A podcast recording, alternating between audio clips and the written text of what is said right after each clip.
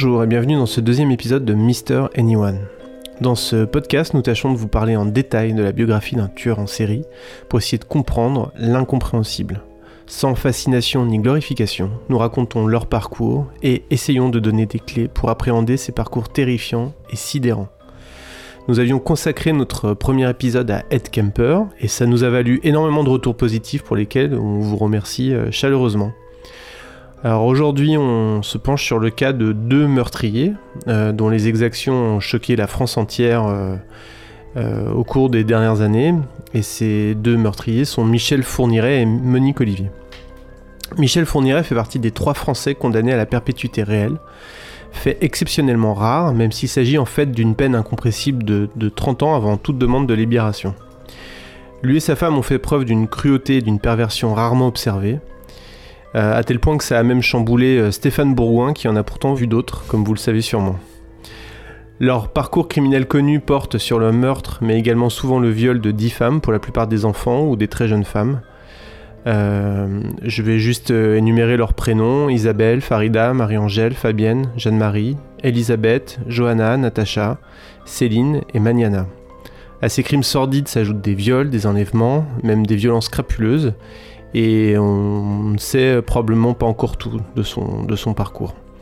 Donc c'est avant tout euh, aux familles et aux victimes que nous pensons en réalisant cette émission, en espérant que les circonstances dont a pu profiter Michel Fourniret et Monique Olivier pour commettre leurs crimes euh, horribles ne se reproduisent plus. Cette intro était un peu dure, mais elle me paraissait nécessaire. Mes co-chroniqueuses et co-chroniqueurs sont là. Comment allez-vous? Après, après cette intro un petit peu pesante, j'en suis conscient, mais bon, mais bon je pense, je pense qu'on était un petit peu obligé d'en passer par là, vu l'énormité du, du, sujet qu'on va traiter. Je vais, faire, je vais faire un petit tour de table. Mélissa, bonjour. Salut, vous allez bien? Bah écoute, euh, autant, que faire se peut, on va essayer de, de traiter au mieux ce sujet euh, délicat et en même temps euh, hyper important, je pense. Oui, comme on disait tout à l'heure, c'est moi c'est une histoire que je trouve super, super glauque, j'ai vachement du, de mal à à, enfin, chercher des infos dessus parce que je dis pas que les autres histoires de serial killer ne sont pas glauques, mais là je trouve qu'il y a une espèce de, de banalité affreuse qui. Euh, ouais, j'ai pas mm. aimé euh, faire ces recherches, donc j'espère que vous aimeriez écouter le podcast. ouais, je pense, je pense. Alors à ma gauche, j'ai quelqu'un qui n'était pas là dans la dernière émission. Euh, si vous avez écouté tous les podcasts que, vous, que j'ai déjà fait, vous connaissez quand même sa voix. C'est Florence. bonjour Florence, comment ça va? Bonjour, bah, ça va, je suis contente d'être avec vous, euh, malgré les circonstances et le sujet qu'on va évoquer. Euh, voilà, euh, on va essayer d'en parler. Je, alors moi, je ne suis pas une spécialiste de criminologie ou même des psychopathes, mais je veux bien prêter mon cerveau de psychologue pour réfléchir à ce sujet-là, essayer de prendre du recul et de comprendre. Voilà. Très bien. Bah, merci d'avoir accepté de nous rejoindre un peu au débeauté en plus pour, bah, pour apporter ton, ton éclairage. Euh, à ma droite, j'ai aussi un nouveau venu dans l'émission. Manu, bonjour. Salut. Euh, oui, bah merci déjà de m'accueillir. Euh, moi, ce que je vais pouvoir peut-être apporter, en tout cas essayer d'apporter, c'est que l'année dernière, j'ai, en tant que chroniqueur judiciaire, j'ai euh, assister à un procès, au procès, au dernier procès de Monique Olivier et Michel Fourniret. Et du coup, bah, je pourrais essayer de vous parler un petit peu de les impressions que j'ai ressenties, euh, aller voir de si près ce que j'ai pu peut-être comprendre, ou en tout cas essayer de comprendre de ces deux personnes euh, au cours du procès. Très bien, bah merci aussi hein, de nous avoir rejoints sur, sur, cette émission. Avec plaisir. Et puis Pierre, que vous avez déjà entendu dans, la dernière émission par contre. Comment ça va? Eh ben écoute, ça va. C'est pareil, euh, sujet, euh, sujet difficile, mais euh, c'est important de traiter, surtout après Camper. C'est des profils vraiment très différents. Mm. Et pour mm. le coup, sans justement faire une sorte d'éventail des tueurs en série, c'est intéressant de voir en fait ce qui les motive et comment en fait il a pu justement pas du tout fasciner lui. C'est plus une, sorte de repoussoir qu'une fascination. Hein. Ouais, ouais, ouais. C'est, Oui, tu voulais dire quelque chose, je t'en prie? Non, non, que juste par contre, ce qui est, ce qui est quand même très très particulier dans, dans l'affaire Fourniret, euh, plus que Fourniret lui-même, je pense que c'est la présence, enfin c'est le couple en fait. Mmh. Euh, ça c'est, c'est quand même assez rare dans les, dans les annales criminelles d'avoir un couple aussi, aussi diabolique. Ouais, absolument. Bah, on, va, on, va, on, va y on va y revenir d'ailleurs, hein, euh, pour vous énoncer un petit peu le programme de l'émission. Mélissa nous a préparé une une petite chronologie de, de, tout ce qui s'est passé pour Michel Fourniret et Monique Olivier, en tout cas de ce qu'on sait, puisqu'il y a encore beaucoup beaucoup de zones d'ombre à l'heure actuelle. Euh, ensuite, euh, bah, pour ma part, j'essaierai de vous parler un petit peu de la partie euh, judiciaire et enquête parce que c'est une affaire qui, a soulevé beaucoup de questionnements sur l'efficacité ou non des services de police. ensuite, Mélissa nous parlera de, Monique Olivier un petit peu plus en détail et de la dynamique du couple Olivier Fourniret. Et puis, en fin d'émission, bah, Pierre va, tenter de dessiner les contours de du profil psychologique de Michel Fourniret. Ouais, en, quelques minutes, euh, résumer ça en quelques minutes, euh, ce, qui, ce qui ne sera pas une mince affaire. On lui souhaite déjà bon courage euh, par avance. Bon, eh bien, écoutez, on va, on va commencer par, bah, par essayer d'énumérer un petit peu l'histoire, que vous ayez quelques repères chronologiques pour les éléments sur lesquels on va revenir tout au long de ce podcast. Donc, je passe la parole à Mélissa. la presse l'a surnommé le forestier des Ardennes ou l'ogre des Ardennes. Michel Fourniret, né en 1942 à Sedan, est un violeur, pédophile et tueur en série français, indissociable de sa femme, Monique Olivier. Ils ont sévi entre la France et la Belgique pendant plus de dix ans, brouillant les pistes avec une audace folle, profitant des faiblesses du système. Michel Fourniret n'est pas un monstre, mais le tueur en série le plus abouti, pour reprendre les mots d'un psychiatre, le plus abouti dans le sens où il a atteint le paroxysme de dangerosité et d'incurabilité. Il dit de lui-même qu'il est un être mauvais, dénué de tout sentiment humain. Il n'a d'ailleurs montré aucun remords devant les familles de ses victimes. De son enfance, on ne sait pas grand-chose car l'intéressé n'est pas très loquace. Il oscille entre la sanctification et la condamnation de ses parents, tour à tour formidable et méprisable, et évoque aussi le choc d'avoir vu une fois sa sœur déféquer dans un seau. On sait que son éducation fut très religieuse, la figure de la Vierge Marie et a fortiori de la pureté féminine en général sont mises sur un piédestal. À l'école, certains élèves le décrivent comme un fourbe qui leur pique des stylos, des livres et de l'argent. À 20 ans, Fourniret est envoyé en Algérie, dans l'aviation selon ses dires. À son retour, il se marie avec une femme avec qui il a correspondu de façon romantique, Annette. Femme indépendante de 7 ans son aînée, elle a déclaré a posteriori C'est sûr qu'il n'aurait pas eu d'ascendant sur moi, je ne l'aurais pas supporté. Elle dira aussi qu'il manquait d'affection, que c'était un travailleur acharné qui voulait réussir, et qu'elle percevait comme attrayant l'avenir avec lui. En effet, Fourniret est prêt à tout pour faire oublier la figure du petit Fourniret de son enfance. Il passe un CAP de dessinateur industriel par correspondance, il lit, il écoute du classique. Selon un de ses collègues de l'usine, il avait les capacités pour devenir ingénieur. Les gens qui le côtoieront s'étonneront de son élocution parfaite, de son usage du vouvoiement. En 1967, après une première condamnation pour des attouchements sur une fillette, Annette le quitte. Fourniret se balade alors de petit job en petit job, où ses gigantesques mains font de lui un ouvrier consciencieux, intelligent et habile, mais aussi prétentieux et imbu de lui-même, qui refuse de bosser sur ce qui ne relève pas de son niveau. En 69, il rencontre sa future femme Nicole, sa deuxième femme, qui décrira 30 ans plus tard qu'à cette époque tout allait bien, sauf quand le ciel s'assombrissait d'un coup de colère. Je cite. Ils font ensemble trois enfants, qu'il élève de façon autoritaire, leur imposant de lever le doigt pour parler, et aussi de ne jamais parler pour ne rien dire.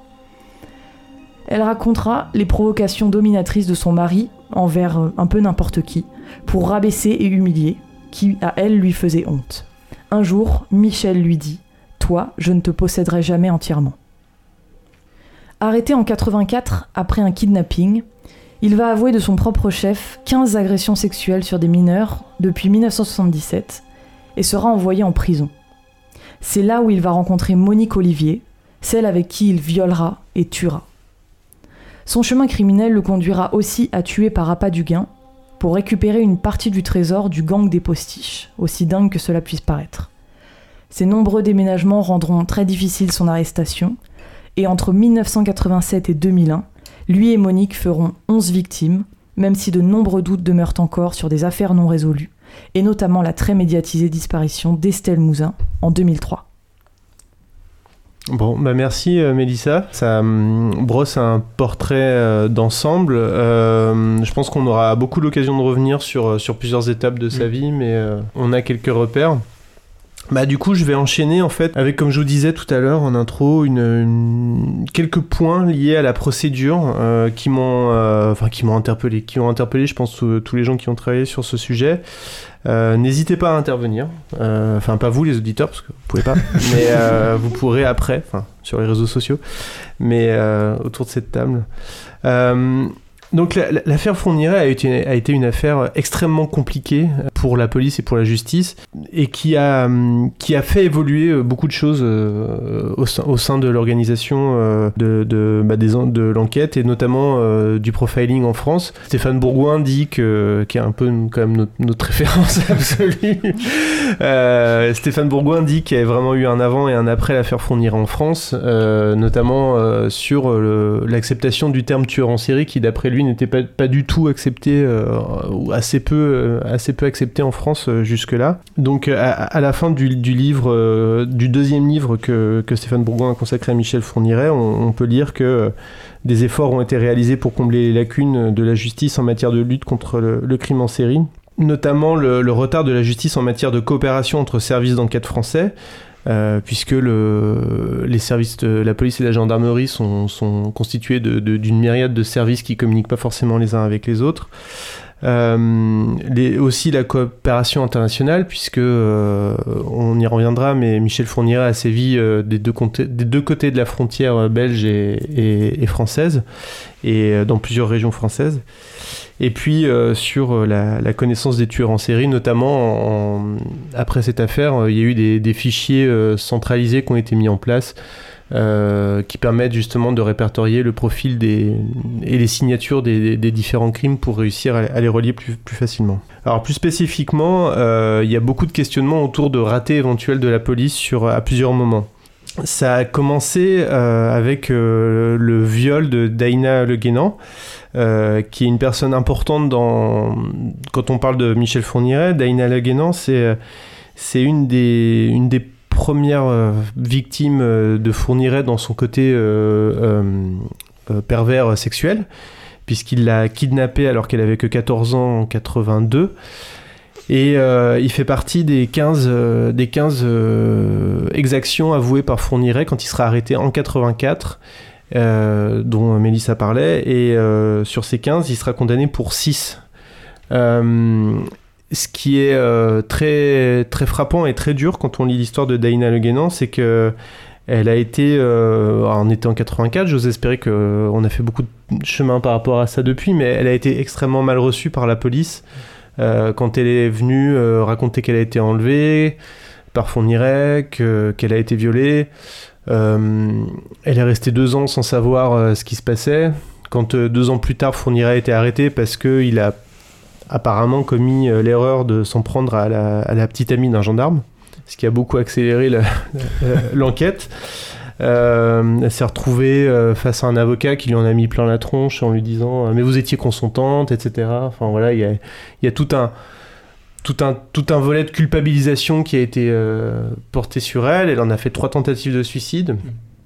Et euh, aujourd'hui, euh, Daina Le Guénan est présidente d'une association qui s'appelle Victimes en série et qui, euh, qui, qui essaye d'aider les, justement les, les, les- victimes de ce, de ce genre de personnes. Quoi. Donc euh, déjà là, euh, à l'époque, ça a été, euh, ça a été quelque chose de, de où on- avec le recul, 30 ans plus, plus de 30 ans plus tard, on se dit waouh, ok, qu'est-ce qui s'est passé quoi. C'était vraiment un, manque de preuves ou c'était vraiment juste. toutes les personnes qui sont venues, justement, il y a la, la moitié qui ont été bien reçues ou mal reçues c'est vraiment juste un manque de preuves Alors, je saurais pas dire exactement, mais visiblement, c'est aussi beaucoup. bah, c'est c'est souvent le, le- la, la difficulté dans ces affaires-là, c'est que c'est euh, les, victimes qui sont pas toujours crues, quoi. Ouais. Et, euh, et Après- une pression psychologique sur, sur la victime. Vas-y, je t'en prie. Après, ce que, ce que, ce que j'ai remarqué aussi avec Fourniret, et ce qui rend difficile euh, le- l'interprétation de ses aveux, c'est que là déjà, il s'était fait arrêter pour euh, le kidnapping d'une euh, d'une jeune fille, et il va avouer 15 viols.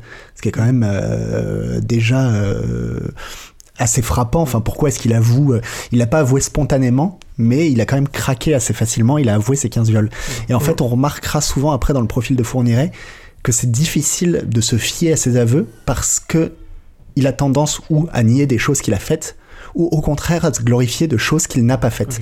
Euh, en fait, ce qu'il adore, c'est l'attention. Hmm. qu'on Et donc, sur les, s'il a été, donc là, il a été condamné pour euh, six viols, mais c'est difficile de vraiment savoir si c'était parce que vraiment il y en avait eu que six et qu'en fait, pour les autres, euh, il se, d'accord. il se glorifiait, ou est-ce que euh, la justice est passée à côté de, de- de tout le reste. ouais. Ouais, ouais, c'est c'est difficile à savoir. Après, euh, par rapport, là, je regardais euh, le, ce qu'on appelle le procès du viol, euh, qui est un procès qui a requalifié en fait le viol en, en crime et non pas Mm. en délit, puisqu'avant, euh, avant 74, ça l'était. Et en, euh, en, en- en attentat à la pudeur. Euh, a oui, été en requalifié fait, en attentat à la pudeur, ouais. euh, non, non, non, Non. c'est l'inverse. euh, Le, le- pour Daina Le Guénan, en fait. Oui, voilà, c'est ça. Ouais. Et en fait, en 74, euh, il y a eu cette affaire euh, Tonglet-Castellano, où en fait, c'était deux, euh, deux campeuses euh, qui étaient ensemble, qui se sont fait violer des heures durant par trois mecs, etc. D'ailleurs, l'avocat des trois, des trois hommes, c'était Gilbert Collard. Tiens, tiens. Ah oui. Étonnant. Et voilà. Et euh, big up. Et du coup, euh, et en fait, le, le procès est ce qui a permis de requalifier en fait le viol en crime et non pas en délit. Et donc du coup, c'est seulement en 74. Donc en fait, euh, on est encore très euh, Ouais, ouais, bien sûr. Très on proche, est ouais. là-dedans. Et donc du époque, coup, ouais. ça voilà, ça paraît Ouais, bien sûr.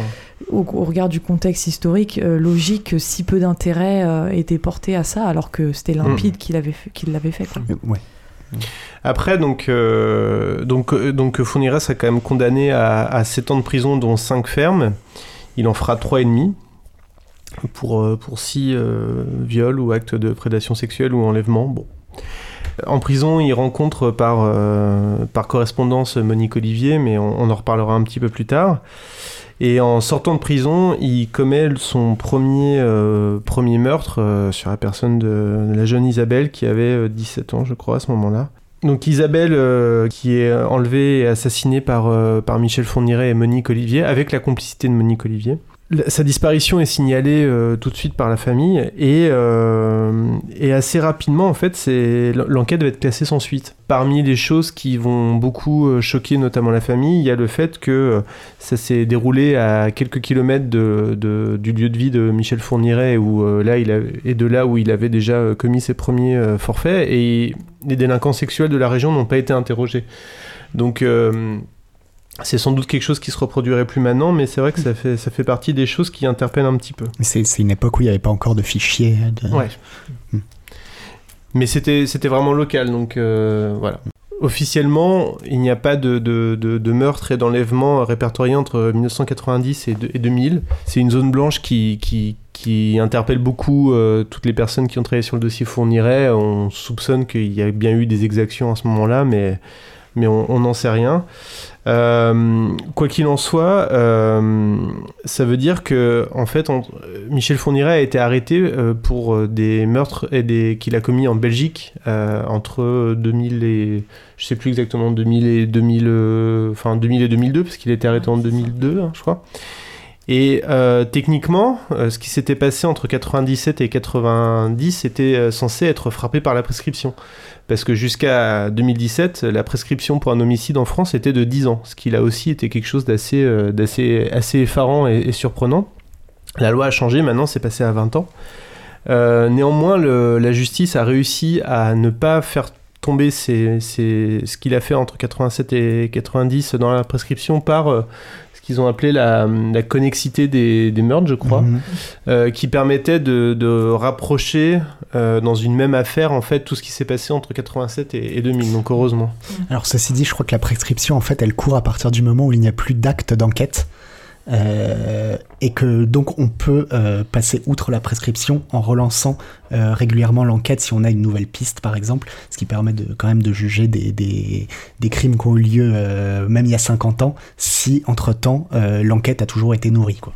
Oui, il y a des cabinets qui sont spécialisés là-dedans, qui Mm. font des relances régulières pour d'affaires qui n'ont jamais été résolues dans l'espoir que, que, que, que ça puisse être jugé un Mais, jour. mais- ouais. mais effectivement, ça serait étonnant que euh, pendant une période de 10 ans, il ait, il ait- il ait rien fait du tout. Enfin, à part effectivement un choc per- per- enfin, personnel où euh, justement, euh, s'il avait été par exemple pisté par la police, il aurait, il aurait pu avoir un coup d'arrêt. Là, c'est Mm. étonnant effectivement que pendant 10 ans, il n'a pas de raison particulière d'avoir arrêté de, Ouais. de perpétrer enlèvements. Ça, ça- ça paraît extrêmement étonnant. Oui, Alors, surtout puis c'est que- pas la. Pardon, excuse-moi. Vas-y, non, je t'en prie. Oui, puis surtout, c'est pas la, la parole de Monique euh, Olivier qui disait oui, bah, il travaillait beaucoup pendant ce temps, euh, qui peut servir de, de quoi que ce soit de probant au final, euh, Alors, parce que c'est ce qu'elle elle a dit, que en gros, il travaillait beaucoup, mais Pour revenir sur cette période de 10 ans, du coup, donc euh, tu as parlé du, du trésor des postiches. C'est euh, du gang des postiches, c'est une histoire complètement imbracable. c'est une histoire complètement incroyable. Euh, c'est que donc euh, Michel Fourniret a été, a été en prison, mais assez peu en plus, euh, assez courtement, voisin de cellule, ou en tout cas dans la même, dans la même prison que Jean-Pierre Elguarch, qui était lui-même un type qui, connaît, qui était proche du gang des postiches, mais sans même en faire partie lui-même. Mm. Je regarde Manu pour, parce que je sais qu'il il connaît, il connaît bien le Ouais. sujet. Ouais. Et euh, Jean-Pierre Elguarch a proposé à Michel Fourniret, euh, à sa sortie de prison, de- d'aller récupérer le, le trésor, ce pactole pour lui, euh, en complicité avec la fiancée, sa fiancée, la fiancée de Jean-Pierre Elguarch, qui s'appelait Farida Amish, euh, et, et- et de faire ça ensemble et de se partager le, le butin. Alors je crois ceci dit par contre que Michel Fourniret ne savait pas qu'il s'agissait du trésor du gang des postiches. D'accord, ok. Il savait qu'il y avait un trésor. C'est il qu'il y avait savait de l'argent en tout cas. Voilà, il savait pas d'où ça venait. D'accord. Euh, C'était juste, euh, je crois qu'il parlait juste d'un Italien qui avait caché quelque chose. C'est ça. euh, ouais. C'est ça. Et donc, euh, donc en sortant de prison en 87, euh, après avoir tué euh, la jeune Isabelle, euh, Jean-Pierre Fourniret prend contact avec euh, Farida Amish et euh, avec la complicité de, de, de Monique Olivier part à la recherche de ce trésor qui est constitué de plusieurs kilos de, de lingots d'or. Enfin, c'est un truc qui était enterré, enterré dans un cimetière. complètement fou. enterré Ouais. dans un cimetière derrière une tombe. Et donc ils sont venus à la nuit tombée avec des outils, des pelles, etc. pour déterrer ouais, un trésor de plusieurs euh, de dizaines de lingots d'or euh, qui avait été volé euh, donc par le, par le gang de braqueurs. quoi. C'était le fruit de, dizaines de braquages. C'est complètement surréaliste.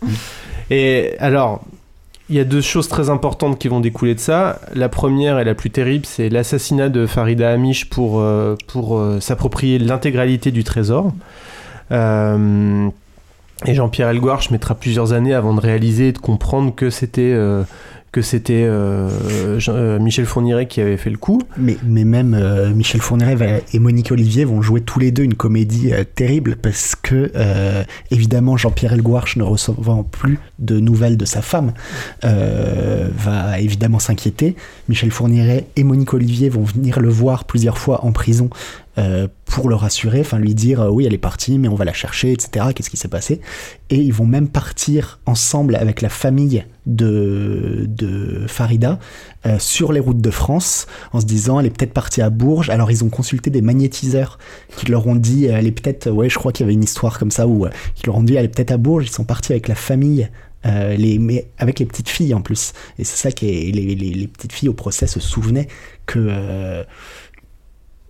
Finalement de la chance qu'elles ont eue parce qu'elles sont restées à je crois qu'il y avait deux petites filles qui sont restées pendant euh, 8 heures en voiture avec Monique Olivier et Michel Fourniret. Et heureusement il leur est, il leur est rien arrivé. Il y en a une qui se rappelle d'ailleurs notamment que euh, moment il y a eu un moment très bizarre où Michel Fourniret les a emmenés dans une maison.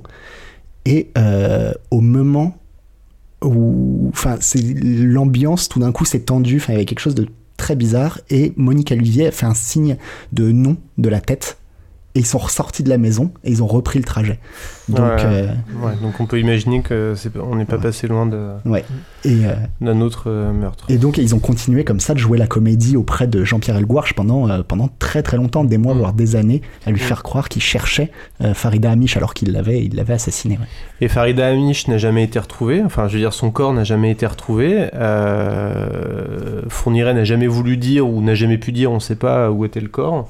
Lui dit qu'il s'en rappelle pas, bon, on on sait pas si c'est vrai ou si c'est faux. Et, euh, et ce qui est un peu terrible aussi, c'est que, bah pareil, la plainte de Elguarch a été classée sans, suite euh, dans les années 90.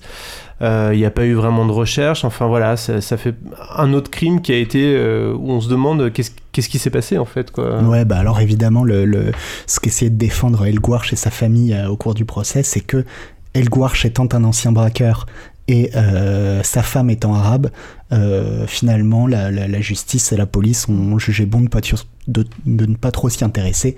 Enfin, eux, c'est comme ça qu'ils l'analysent, évidemment, la justice. euh, Mais parce que- ce qu'est-ce que c'est pareil enfin, par rapport à Elguarch, il, il, il s'est pas méfié lui non plus en fait. Enfin, Mm. Pour lui, enfin, c'est ce qu'il disait, c'est que il, il le voyait comme une sorte d'amuseur en fait. Mm. Il disait c'est un, c'est un mec euh, qui est innocent. Je pourrais avec ma femme euh, ré- récupérer le trésor. Il est content de le faire, il y aura pas de problème. Et effectivement, c'est là où c'est complètement fourvoyé en fait. bah, il le prenait pour un bouffon, en C'est fait. ça, voilà, exactement. Ouais. Et alors, euh, donc ça, c'est ça, c'est le dans cette affaire euh, de trésor, c'est la première chose euh, un peu étonnante d'un point de vue justice procédure. Et la deuxième chose qui est encore plus frappante, c'est que avec cet argent, Michel Fourniret a acheté un château, le château du Sautou, à la frontière belge, enfin côté français. Et alors, avec cet argent, en fait, grâce à cet argent, Fourniret et Olivier n'ont plus jamais travaillé. Ils étaient au, au RMI. Et en étant au RMI, ils se sont fait euh, redresser fiscalement. Et ils ont eu un redressement euh, de 600 000 francs ou euros, je sais plus. Euh, et ça a éveillé la- l'attention de personne en fait. Qu'un type au RMI euh, euh, s'achète un château en liquide et euh, se fasse rattraper par le fisc, personne a, a eu l'idée d'enquêter dessus et ça paraît fou quand même. Ouais, mais ça, enfin, rien que ça, oui, il a acheté le château en liquide, c'est-à-dire avec une mallette de billets. Et aujourd'hui, je pense que ce serait plus possible. Enfin, de se dire qu'il y a personne qui se pose la- une question quand il y a quelqu'un qui amène, je sais pas combien de millions en. Aujourd'hui, tu, tu fais un prêt euh, pour acheter euh, une maison, euh, t'as- il te demande d'où vient l'argent sur ton Mm. compte, qui, Mm. qui, qui n'a jamais quitté ton compte en fait. Mm. Il te demande de. Non, mais c'est dingue. Bon, voilà, c'est des choses qui paraissent vraiment étonnantes. Euh, après, il y a eu d'autres choses un peu étonnantes dans, dans son parcours meurtrier, comme bah, le cas de Céline Saison, qui a été kidnappée assassinée. Elle venait d'avoir 18 ans, donc elle était majeure, donc euh, l'enquête n'a pas démarré avant 48 heures. Enfin, là aussi, il y a eu beaucoup, beaucoup de lenteur euh, dans la procédure et difficile à comprendre. Maintenant, euh, voilà, j'ai- beaucoup, euh, j'ai, voilà, là avec ça, j'ai amené la partie un peu dubitative de ce que sur l'action de la justice et de la police. Maintenant, il faut bien dire une chose, c'est que pourquoi aussi Fourniret a pu rester impuni pendant aussi longtemps, euh, c'est aussi parce qu'il a, il est extrêmement atypique dans son dans son comportement et ça, je pense que Pierre en, en parlera Ouais. plus tard. Mais c'est quelqu'un qui changeait tout le temps de lieu, de mode opératoire, qui est passé euh, de la Belgique à la, à la France. euh, qui parfois a profité, alors on ne sait pas si c'était volontaire ou pas, mais de, de l'activité d'autres tueurs en série pour euh, mêler ses propres actions euh, aux leurs. Donc il y a eu des associations entre euh, notamment ses propres victimes et celles de, de Louis ou de Pierre Chenal, je crois. Donc ça, ça rendait la tâche extrêmement compliquée. C'est- finalement c'est tout un système qui n'est pas adapté à attraper un, un Michel Fourniret en fait. Donc oui, ça, ça fait, c'est quand même des choses qui, qui, qui rendaient la tâche extrêmement difficile et on- où on peut penser que maintenant, euh, ça, enfin, Stéphane Bourgoin disait que maintenant Fourniret serait arrêté en un an. Donc euh, espérons qu'il ait, espérons qu'il ait raison. T'as l'air, t'as l'air moins sûr que, t'as l'air moins confiant que Stéphane. Non, mais ouais, ouais, parce que euh, moi, ce qui m'étonne pas dans la difficulté de la justice, c'est qu'en fait, il faut voir qu'un cas comme celui de Michel Fournier, mais comme les cas de tueurs en série de manière générale, c'est quand même extrêmement, extrêmement exceptionnel. Et qu'en fait, Mm. la justice, elle est pas faite, elle est pas conçue à la Ouais. base pour travailler sur ces cas-là. Ouais. Et donc forcément, quelqu'un qui a le, le- le caractère vicieux et, et, et vraiment la volonté de faire de- du mal euh, intelligemment comme Michel Fourniret peut trouver des failles et à mon avis aujourd'hui il les trouverait comme il les trouvait hier c'est-à-dire que euh, euh, si on est si on a un minimum de jugeote, hein, c'est terrible de dire ça, mais et Michel Fournier en fait était plutôt intelligent dans sa manière de commettre ses crimes. euh, on peut on peut dérouter la police et la justice qui ne s'attend pas en fait à, à un tel profil. Ouais, ouais, absolument. Alors, euh, Stéphane Bourgoin dit que les, les crimes de tueurs en série représentent quand même 8% des homicides euh, en France, donc je pense que lui, euh, il, a- il est assez engagé sur ce point-là aussi, parce que il a, il- Mm. c'est un vécu personnel aussi pour sa part. Mais euh, oui, oui, c'est, je pense que tu résumes, tu, tu résumes bien. Enfin, c'est, c'est effectivement, c'est tellement particulier, tellement exceptionnel que. Bah, je pense qu'en général, dans tous les cas de. Alors pour les enlèvements de petites filles, effectivement, la, la police doit chercher cette piste-là, mais, mais dans les meurtres de femmes, par exemple, en général, les policiers ils savent que dans 90% des cas, ça va être le mari ou le conjoint, quoi. Donc, euh, Oui, et à la fois, euh, ben, nous évidemment, on était un peu sur ça aussi, mais quand Xavier Dupont de Ligonnès, euh, ça fait 8 ans qu'il est en cavale, quoi, ce monsieur. Mm. Enfin, où est-ce qu'il est, quoi? Bon, je pense qu'il est mort, mais. ça, c'est juste mon. il, y a, il y a une chose aussi euh, importante dans cette histoire, c'est la- l'arrivée de l'ADN, en fait, graduellement, qui, euh, qui a commencé à arriver petit à petit dans l'arsenal judiciaire. Ça a commencé dans les années 80 avec l'affaire du, du grêlé. Il faut savoir que actuellement, dans le, ont été recueillis 6 ADN inconnus dans, le, dans la fourgonnette de Michel Fourniret. Alors ça, ça, ça donne lieu à un certain nombre de spéculations. Alors ça peut pas être celui d'Estelle Mouzin, si j'ai bien compris. On, ça, on, va, même jusqu'à le soupçonner d'être euh, d'être impliqué dans l'affaire du pullover rouge, de, du meurtre qui a conduit Christian euh. Christian Ranucci sur l'échafaud. Euh, bon, ça paraît peu probable là, pour le coup, mais, euh, mais euh, sait-on jamais. Et, euh, et donc oui, j'ai- parlé d'Estelle Mouzin. euh, je voudrais con- conclure ma petite partie là-dessus. C'est le gros point d'interrogation. En ce moment, euh, Michel Fourniret et Monique Olivier sont, sont interrogés par le, le, je crois, le septième juge d'instruction qui a été nommé dans l'affaire euh, Estelle Mouzin. Euh, pour un éventuel, euh, bah, pour, pour, pour un soupçon euh, fort de leur implication là-dessus. Monique Olivier a dit par le passé qu'ils étaient, qu'ils étaient impliqués. Après, je crois qu'elle s'est, rétractée. Mais même, Euh, même lui aussi, je crois. Ouais, Il a- il a- il- avait écrit une lettre, je crois. ouais, voilà, ouais. pour, euh, pour, pour avouer et puis dire non, en fait, non. Ouais. Mais bon, comme d'habitude avec Fourniret, c'est. On, on sait jamais, mais euh, en tout cas, ça pourrait tout à fait correspondre à ce qu'on sait maintenant de son mode opératoire, c'est-à-dire aller frapper un peu n'importe où hasard en France. Euh, euh, il a un alibi qui tient euh, vraiment à, quasiment rien sur un coup de fil qui a été passé à son fils, dont, dont- lui-même le fils en question ne s'en rappelle pas. Enfin, le fils en plus, il est pas, enfin il est, il parle très peu par rapport à ça. Enfin, Ouais. et il est considéré comme une victime en plus, donc c'est vrai que c'est c'est Ouais. compliqué. hein. Ouais, ouais, absolument. Donc Estelle Mouzin qui avait disparu euh, au début des années 2000 et dont on n'a jamais eu euh, la moindre trace, la moindre piste, enfin absolument rien, euh, rien de rien quoi. Et puis ça, ça serait étonnant en plus qu'il parle maintenant. Enfin, il a- là pour le coup, il a rien à gagner. Il a, il a, il a même pas euh, gagné une sorte de célébrité en fait. C'est-à-dire que Bah. là, là, à part se mettre en avant et faire le yo-yo, en fait, effectivement, entre Mm. euh, c'est moi, c'est pas moi, c'est moi, c'est pas moi, pour, euh, je pense, juste se donner de l'importance. Mm. C'est vrai qu'il a aucun intérêt à avouer, euh, clairement. Ouais. Donc c'est pas de preuve directe, c'est compliqué. Je pense, tu... vas-y, je t'en prie. Bah, ce que nous expliquaient donc les psychiatres, les psychologues, c'est qu'effectivement, lui, il continue de. Il est très probable qu'il garde des crimes euh, sous sa manche, entre guillemets, pour les avouer au compte-goutte, parce que. euh, pour que jamais la porte ne se referme sur lui. Parce que le jour où on fermera définitivement la porte Michel Fourniret, euh, probablement, nous disaient les, les- les psychologues et les psychiatres, qu'il se suicidera en oui, fait. oui, parce qu'il il disparaîtra, en fait, voilà. ouais.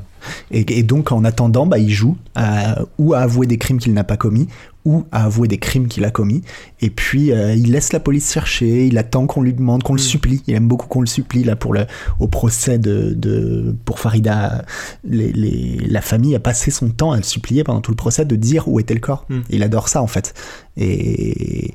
Et c'est très très difficile de, de- de- d'être face à ça. ouais. Mais est-ce que, justement, elle, c'est, pas un peu son, enfin, son graal entre guillemets, c'est-à-dire que c'est vraiment ça qu'il dira en dernier, parce qu'il sait que c'est vraiment ce que tout le monde attend et que du coup, il va peut-être euh, avouer d'autres crimes avant celui-ci en fait. euh. Après, il y a, hum, c'est, il y a tout un mécanisme euh, très très très complexe qui se met en place entre les enquêteurs et lui. Mm. Euh, lui arrive quand même, heureusement, de temps en temps à se faire euh, manipuler, mais malgré ce qu'il croit, lui se, se- se pense supérieurement intelligent, mais euh, les enquêteurs aussi expliquent, et les psychiatres aussi, assez finement comment eux-mêmes arrivent à, le- à le piéger. C'est quelqu'un aussi qui avoue quand il peut pas faire autrement, parfois, quand euh, quand euh, il y a des éléments euh, qui sont là, ou qui avoue quand il croit que la prescription est, pas- est- Mm. est en place. Mais c'est ce qui s'est passé, ouais. Ouais, Ouais. ouais, ouais. Et puis aussi, euh, c'est quelqu'un qui, euh, qui sait cacher des corps, en fait. Et c'est terrible parce qu'on n'en a pas parlé, mais il a, eu- il a eu aussi dans ce jeu de chat et de souris euh, qu'il adore mettre en place avec, euh, avec la justice. Il y a eu tout l'épisode des fouilles dans, le, dans, dans, dans la cour du, du château justement. où euh, il a fait exprès, vraisemblablement, euh, de faire. euh, de faire creuser à des mauvais endroits, à droite, à gauche, machin. Et puis à la fin de la journée, il a dit Ah si, je me rappelle, c'est là. Et là, on a retrouvé un corps. euh, Parce qu'il a bien daigné, il a bien voulu au bout d'un moment. Et puis il dessinait, il montrait où c'était, c'était Ouais. un peu lui qui lidait le Mais truc. apparemment, euh. il et puis en plus, il prenait bon, un réel plaisir, c'est-à-dire il demandait un hélicoptère pour, euh, pour survoler la zone, pour savoir. bah, mais c'était juste pour jouer, quoi. C'était pour avoir un hélicoptère, parce que ça le faisait marrer d'arriver à, à lui, Michel Fourniret, euh, dégoter un hélicoptère, quoi. Voilà. Florence, tu voulais dire quelque chose? Ouais. En fait, dans ce que vous êtes en train de dire, ce qui joue souvent, c'est la notion de pouvoir, en fait. Le fait qu'il garde des informations que pour lui, qu'il les donne que quand lui, il le décide, c'est pour garder le pouvoir, en mm. fait. Et que du coup, euh, il y a, on, voit qu'il y a en jeu des, choses en lien avec la, soit la mégalomanie ou du moins le narcissisme, où lui, mm. euh, c'est euh, un des moteurs de sa vie de, de sentir qu'il peut être supérieur ou, ou qu'il il a le pouvoir sur les autres. Hmm. Mais ça se ressent, euh, je veux dire, c'est. Euh, moi, comme je le voyais au procès, c'était presque palpable, tellement. Il y a des gens comme ça, même on peut tous l'être un petit peu, je veux dire, y a, c'est un mécanisme psychologique qui doit être un petit peu commun, mais là, c'est frappant à quel point ça, ça, sonne presque dans chaque mot qui dit, où on voit ce, ce, jeu et ça en devient même. Euh, très très agaçant. Quoi. Oui, je pense qu'il doit jouir beaucoup de sentir qu'il y a des gens qui dépendent de sa parole en fait. Mm. C'est exactement ça, c'est exactement ça et, euh, et c'est euh, le, narcissisme revient souvent dans, dans l'analyse psychologique et je pense que Pierre, Pierre en parlera. Mm. Et euh, oui, il y a toujours le sentiment de toute puissance. Alors c'est quelque chose qui, qui revient souvent dans le profil des tueurs en série. Mm. Et, et pour conclure sur cette partie-là et pas, pas, trop empiéter sur la future partie de Pierre. Euh, dans, dans, son analyse, euh, le psychiatre explique que c'est quelqu'un qui, euh, qui se répète ses crimes même après, en fait. Et c'est une façon, le, pour lui, le fait de, de, de faire tout ça, d'avouer petit à petit, c'est une façon de continuer de se répéter de ses crimes, en fait. C'est comme beaucoup de tueurs en série, il revient en fait directement ses, ses crimes. Donc voilà, bon, c'était, c'était, c'était la partie. Euh, j'ai fait le choix de mettre en avant quelques éléments parce que sinon on pourrait y passer la nuit euh, sur la partie police, police justice. Et euh, bah, sur ça, sur ce, je vais passer la, la parole à Mélissa qui va nous parler de, oui. bah, de ce couple. Oui, en fait, euh, là, on a beaucoup parlé du coup de, Michel Fourniret. Mais euh, selon beaucoup d'acteurs euh, autour du procès, bref, autour de, ces événements, Monique Olivier, est encore plus intrigante quelque part que, son mari.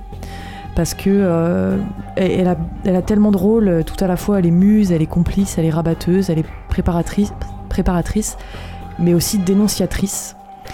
Euh, et du coup, au final, celle qui se décrit comme euh, avant tout victime soumise, peut-être que c'est probablement pas ce qui la caractérise euh, au global. Donc, pour parler un petit peu de leur rencontre, il y a cette citation de Monique donc quand je l'ai connue.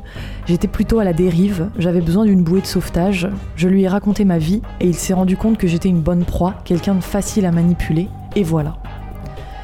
Donc, euh, comme on l'a déjà évoqué, au milieu des années 80, Monique, elle se lie euh, rapidement euh, par voie épistolaire avec Fourniret. En fait, elle répond à une petite annonce dans un journal chrétien. prisonnier aimerait correspondre avec personne de tout âge pour oublier solitude. il faut noter qu'au moment où Monique se lie à sa tâche à Fourniret, elle sait qu'il a déjà commis plusieurs viols sur mineurs, donc il lui dit très rapidement. Et euh, l'avenir, quelque part, euh, est écrit en fait dans, leur correspondance, euh, noir sur blanc. eux deux, ils s'appellent les deux grands fêlés. Et en fait, ils fantasment tout simplement, ils planifient leur future vie qui sera faite du coup de, de vols, d'enlèvements, de meurtres. elle, elle lui écrit carrément Je suis prête à te seconder en tout. Tu sais que c'est avec plaisir que j'exécuterai tes ordres et te seconder me ferait plaisir. Euh, ils font même un, pacte en fait, euh, un, pacte. Euh, fournirait en fait doit liquider trois types. Donc ses deux anciens compagnons, dont l'homme donc avec qui elle a perdu sa virginité, et un, SDF avec lequel bon c'est une histoire un petit peu dingue aussi, mais en gros son un de ses, son deuxième mari l'avait forcé à se prostituer, voilà. Et donc, du coup, en fait, euh, et elle, en échange, euh, elle va l'aider dans sa chasse aux vierges. Donc, euh, les vierges qu'il appelait aussi les membranes sur pattes, vraiment pour le détail super glauque. En fait, on peut s'étonner en fait que, que, les courriers n'aient pas été surveillés, mais il faut savoir qu'à la prison, encore aujourd'hui, les courriers sont lus de manière aléatoire. Donc euh, malgré le fait qu'ils ont échangé beaucoup de lettres, euh, bah, en fait elles étaient super denses, elles étaient écrites dans un style, euh, on peut en retrouver certaines. C'est des, des, lettres interminables et qui sont écrites du, du, du, du, bord gauche en haut jusqu'au bord droit tout en bas, vraiment avec une écriture toute petite. Enfin pour, pour les lire c'est très très laborieux. Quoi. Oui, déjà dans la forme comme tu le soulignes, et aussi dans, dans, la, dans la plume, en fait. C'est super codifié, c'est très bizarre à lire. Ils ont des, espèces de délires, un petit peu bah, comme tous les couples, j'ai envie de dire. Et, et, en fait, on peut se rendre compte que dès qu'il la rencontre, dès qu'il rencontre Monique, même si c'est que virtuellement, entre guillemets, Fourniret va déjà commencer à devenir un tueur en série, déjà en prison, en fait. Euh, donc au final, euh, en octobre 87, euh, Fourniret va sortir de prison. Et c'est là où en fait, il, bah, se rencontrent réellement. Et de façon assez étonnante, tout de suite, ils vont s'installer ensemble. et un mois et demi plus tard, en fait, ils vont faire leur premier enlèvement, viol et meurtre. et Monique Olivier va participer de manière très active. Euh, quand on pense à cet enchaînement du point de vue de, Monique, c'est assez étrange et incompréhensible. Au final, il faut bien s'imaginer que c'est une personne qui, a vécu 40 ans de sa vie euh, la plus normale possible, enfin a priori, euh, et ensuite... avant de, se livrer à, cet acte. Et du coup, métaphysiquement, elle va distribuer par sa caution et sa participation un véritable permis de tuer. Euh, qui plus est, au final, euh, ça c'est ça qui va donner, euh, parce que comme on le soulignait juste avant, personne ne sera interrogé alors que c'était tout près de chez eux et qu'ils auraient pu facilement, les policiers auraient pu facilement tomber sur lui. Ça va en fait leur donner un énorme sentiment d'impunité qui va en fait bah, les encourager tout simplement.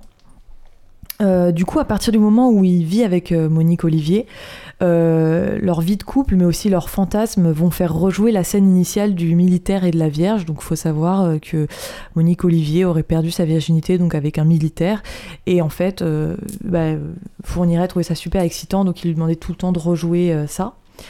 Il y, a un avocat de la partie civile qui avait résumé elle est, il est la mèche et elle est l'allumette. Donc en fait, elle va être sa muse et elle va lui offrir à la fois l'impunité sur le plan métaphysique et en même temps la perfection euh, au point de vue matériel. En fait, concrètement, euh, elle va jouer le, rôle de, rabatteuse, parfois même avec euh, le bébé donc qu'ils ont ensemble, dont on a parlé un petit peu plus tôt.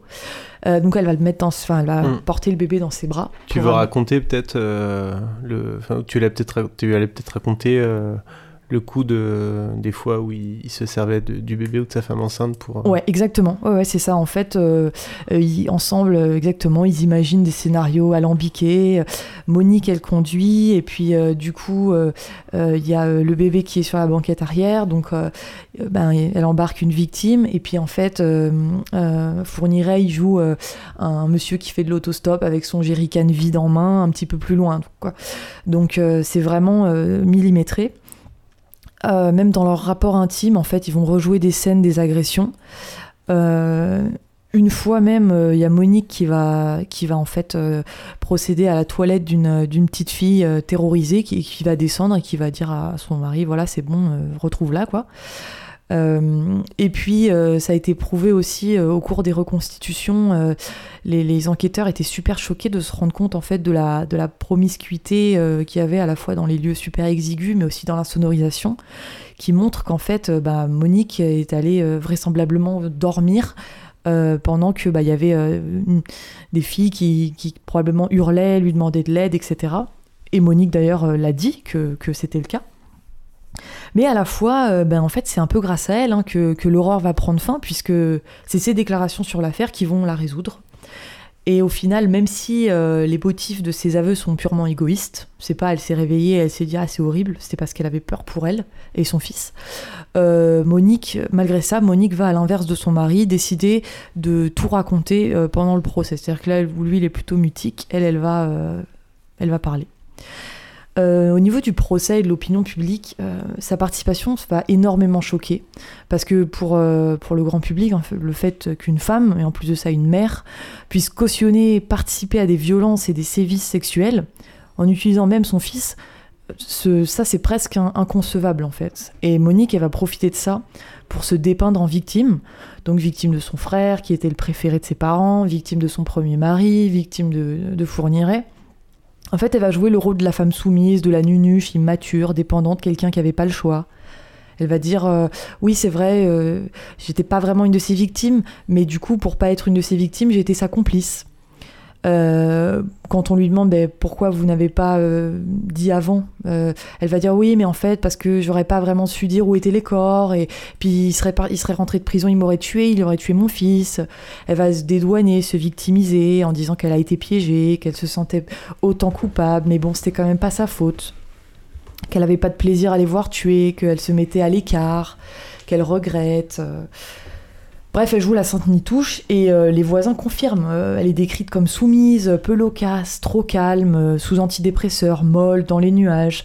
comme on disait en off, elle avait pratiquement pas d'activité professionnelle, donc elle était toujours dans l'attente et elle était visiblement pas heureuse. Alors, euh, moi j'ai l'anecdote d'un des voisins quand ils étaient au, quand ils habitaient donc dans le château des, des qui raconte que euh, il voyait Monique Olivier qui passait ses journées, des journées mais entières sur la terrasse du château, à fumer des cigarettes et à boire du café sans rien faire, mais absolument rien. C'est-à-dire, elle n'avait pas de télévision, elle n'avait pas de radio, rien du tout. Elle était juste assise toute la journée et elle avait les yeux dans le vide et elle passait des journées entières sans dire un mot, sans euh, juste à fumer d'une fois de temps en temps une cigarette et, et bon, c'était, euh, enfin évidemment c'était assez étonnant quoi, même pour lui de, de, voir ça. Ça d'ailleurs c'est un truc aussi. Euh, on lit un peu tout et son contraire sur l'insertion sociale supposée de, du couple fournirait parce que euh, il y a des moments où on dit oh, ils étaient indétectables parce qu'ils étaient bien intégrés, et puis après, quand tu lis les, témoignages de, voisins ou de gens qu'ils ont connus, il y a que des trucs hyper chelous comme ça. Ouais, ouais. Et ça, ça interpelle vachement, je trouve. Là, les voisins disaient aussi que quand euh, de temps en temps ils ont été mangés chez eux et que euh, c'était très très désagréable parce que ils, habitaient dans un château, mais à l'intérieur c'était dégueulasse et la nourriture que faisait, que leur proposait Monique Olivier, c'était vraiment de, quelques pommes de terre qu'on cuit dans de l'eau, quoi, où tu t'attends pas du tout à ça quand t'es invité chez quelqu'un, quoi. Et, ouais, c'était. Donc, effectivement, c'est des choses qui, oui, qui sortent de l'ordinaire. Et... Après, c'est aussi euh, un style de vie, euh, peut-être un peu que nous, on n'a pas trop connu, mais euh, qui est peut-être vachement plus lié à la génération de nos grands-parents, de ouais, mais là, en tout cas, même les, voisins, même les voisins disaient que non, non, ils, ils trouvaient ça très, très bizarre. Il y a eu l'épisode de leur mariage aussi, qui est extrêmement étrange. Tu, tu, voulais en parler peut-être Non, vas-y, vas-y. Non, enfin, c'est, ils se sont mariés ils se sont mariés du jour au lendemain euh, à la mairie et ils sont allés chercher euh, deux voisins pour servir de témoins. Et le, voisin raconte, euh, enfin je l'ai vu dans, une émission qui racontait, qui disait mais ils sont où les invités Qu'est-ce qu'il dit Non, bah, il n'y a que toi, c'est bon, on se marie. Allez, salut. Hein. Et en fait, il y a ça, il y a aussi le fait qu'il en fait, euh, il leur amenait, euh, fournirait débarquer en pyjama le matin chez les voisins, parfois avec son fils sous le bras, en disant Tu peux me garder le petit euh, jusqu'à ce soir, puis il revenait trois jours plus tard. Mm. Plein de trucs comme ça, en fait, hyper étranges, et où vraiment tu te dis. Mais enfin voilà, c'est quand même, c'était quand même des gens extrêmement étranges pour, pour leur entourage. Après, une fois de plus, c'était tellement inimaginable qu'il pouvait y avoir tout ça derrière que et, puis t'as, as le côté aussi où enfin c'est bêtement euh, impressionnant d'avoir quelqu'un qui a un château. Enfin tu, dis que c'est quelqu'un d'intégré tu vois qui a un, rang social élevé. Et tu vas tu vas être moins à même de, te poser des questions que si c'était par exemple quelqu'un qui vivait dans un, dans un taudis mais, mais pour rebondir sur ce que disait Mélissa aussi c'est vrai que euh, il y a quelques années euh, dans les années 80 ou 90 euh, c'était effectivement plus commun d'avoir euh, l'original de service dans le village ou, voilà et donc euh, bon voilà je pense que ça pouvait passer comme ça. Il y, a un truc que je voulais redire par rapport à, leur, leur, leur, mise en scène pour attirer des jeunes victimes. C'est une anecdote qui m'a tellement choqué en fait donc désolé, je vais choquer tout le monde si vous ne le connaissez pas.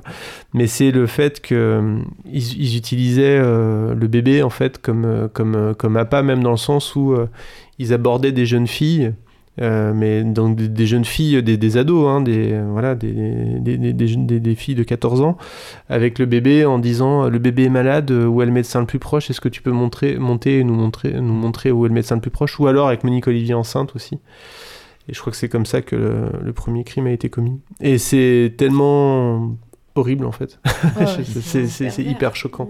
C'est d'une perversion, euh, effectivement, c'est je pense que c'est aussi l'autre mot-clé avec narcissisme, c'est ça, ça, marche aussi auprès des gens qui le connaissaient dans l'entourage, en fait, où justement, il y a, je, sais plus quelle, quelle victime il a, il a pâté comme ça, en lui disant, bah tiens, euh, je t'emmène on va voir mon fils, tu sais qui c'est, euh, Mm. je t'emmène juste le voir, tu l'aimes bien. Et voilà, il y avait ce côté où même les, même les gens qui connaissaient, et ils savaient qu'il il avait vu avec son fils et qu'il pouvait les emmener sur ce, avec cet argument-là. Ouais. Florence? Mais euh, euh, il mettait en place ce type de scénario parce qu'il savait que ça, ça allait marcher, ça allait pas éveiller les soupçons. Donc c'était fait pour, Ah finalement. oui, oui, bien sûr, absolument. Ah non, c'était fait pour. c'est deux personnes d'une intelligence supérieure, en fait, euh, Mm, mm, mm. fournirait Olivier. Bah, en fait, je sais pas. ah, euh, Enfin, du coup, je, je, je, je connais pas l'affaire et Ouais. j'ai pas vu les expertises psychiatriques. Je sais pas si ça relève d'une intelligence, mais en tout cas, c'est, c'est, euh, enfin. De, de c'est c'est assez commun de de enfin ça ça nécessite pas d'être intelligent de se dire euh, ben en fait le fait qu'il y ait la présence d'un bébé ça va euh, Alors, euh, pas éveiller des soupçons en fait c'est vrai que naturellement euh, dès qu'il y a des enfants en jeu euh, on ça donne une oui, image tu, veux dire que c'est plus pervers qu'intelligent? Ouais ouais Euh, je pense Ouais. voilà Mais ils Oui. ont été, Après, ils ont été sur- évalués. hein. Sur tout ce qui, ce qui ça, ça montre que euh, ils avaient parfaitement conscience de ce qu'ils faisaient bien sûr et qu'ils agissaient pas sur un coup de tête. oui Que c'était oui. des, des, des, des, des oui choses c'était vraiment c'était, calculées. euh, Mm. des scénarios pensés Mm. Euh, après euh, ça nécessite pas d'être un génie pour pour euh, se dire le, le- si on utilise notre bébé euh, ça Mm. va euh, Oui, oui, euh, oui. ça va pas éveiller enfin du coup on, on, on- on va attirer la confiance Mais alors, je pense que Mélissa reviendra sur les. pour ce qui est du quotient intellectuel de, de Monique Plus- Olivier. ouais, plus Pierre, Ah, je pense. plus toi, d'accord. Mm. Bon, on en reparlera peut-être à- au moment de. Euh, Mélissa, on t'a interrompu. Non, du coup. non, c'est pas grave. tu, veux- tu peux, tu peux reprendre. Euh, mais oui, voilà, du coup, euh, fournirait aussi, bien sûr, euh, après avoir qualifié en fait euh, sa femme donc de sainte laïque, euh, on voit toujours du coup ce, lexus- ce lexique euh, autour de, la religion. Euh, il va abonder en ce sens en fait et, euh, la disqualifier en disant voilà, euh, je l'ai soumise à des jeux de manipulation. Pour moi, ce n'était qu'un objet, euh, que mon absence de scrupules manipula constamment. Donc tout ça, c'est des citations. Le petit taulard que j'étais lui a apporté la lumière dans le noir complet où elle était. Monique n'est qu'une petite fille, une ravissante idiote, d'une naïveté désarmante. Donc, au final, sans qu'on puisse vraiment jauger le degré d'emprise qu'il avait sur elle, euh, ce qui est certain, c'est que Fourniret dira qu'il a senti que Monique Olivier verrait sa délinquance autrement que ses deux premières femmes. Et, euh, et ça, du coup, c'est intéressant aussi de se dire que bah, il a eu quand même deux femmes avant avec qui il a partagé une intimité, tout un tas de choses, mais la troisième pioche était la bonne entre guillemets pour lui. Euh, donc Monique, en fait, euh, pour revenir sur elle, euh, elle a beau se dépeindre en victime, faut quand même se dire qu'elle a pu vivre, même malgré ce qu'on a dit, assez normalement au milieu de ces atrocités, qu'elle connaissait, malgré ce qu'elle disait, tous les détails des crimes, et qu'elle-même a même brûlé des sacs appartenant à, à des victimes, donc notamment des preuves, avant de les disperser. Donc son QI euh, à elle, bon désolé, je vais Ah, le vas-y. dire, je vais le, je vais le gâcher. Spoiler. quel suspense Il est estimé à 130, euh, légèrement plus que Fourniret, et donc évidemment Mm. ça, ça l'énerve. Mm. Euh, et en fin de compte, c'est elle qui a fini par dénoncer et donc par mener le jeu. Mais, mais par contre, si je peux revenir sur le Vas-y, QI. Ouais. Parce que son QI a été réévalué depuis plusieurs fois, jusqu'à descendre à 95 en fait. Euh, ce qui la placerait je- pour le coup un tout petit peu euh, en dessous de la, de, la, de la normale. Donc on passe de surdoué à un tout petit peu en dessous de la normale. Ceci dit, euh, les psychologues et les psychiatres qui ont fait les tests soulignent que elle est très très peu réceptive aux tests. En fait, elle se, elle s'en fiche pas mal. Et même, on la, pour certains, la soupçonnerait même de d'être suffisamment intelligente pour rater les tests volontairement, Ah. pour se faire passer pour plus idiote qu'elle ne l'est. Mais euh, euh, là, vraiment, ça varie de, de psychologue en psychologue. Certains vont dire, ouais, effectivement, elle est très intelligente, et d'autres vont dire, non, elle est, elle est plutôt normale, voire idiote. Oui, parce que. Vas-y, Florence, je t'en prie. Du coup, c'est vrai. Euh, juste pour parler du, du, QI et du, quotient intellectuel, euh, le score en soi ne veut rien dire, en fait. Ça, c'est juste euh, d'une manière générale, c'est pas que chez les, personnes psychopathes ou perverses. C'est toujours. en fait, on analyse l'intelligence toujours en lien avec des entretiens cliniques ou, du coup, un, historique ou voilà, des facteurs de développement. Et du coup, c'est vrai que suivant le moment où on passe les tests, euh, les résultats vont pas être les mêmes. Suivant l'âge où on le fait, euh, les résultats vont pas être les mêmes non plus. après, si à un moment il y a un score qui est sorti à 130, du coup, c'est quand même, elle a réussi à, un Mhm. haut niveau et ça, elle peut, elle peut pas le autant, elle peut feindre de pas répondre à certaines questions.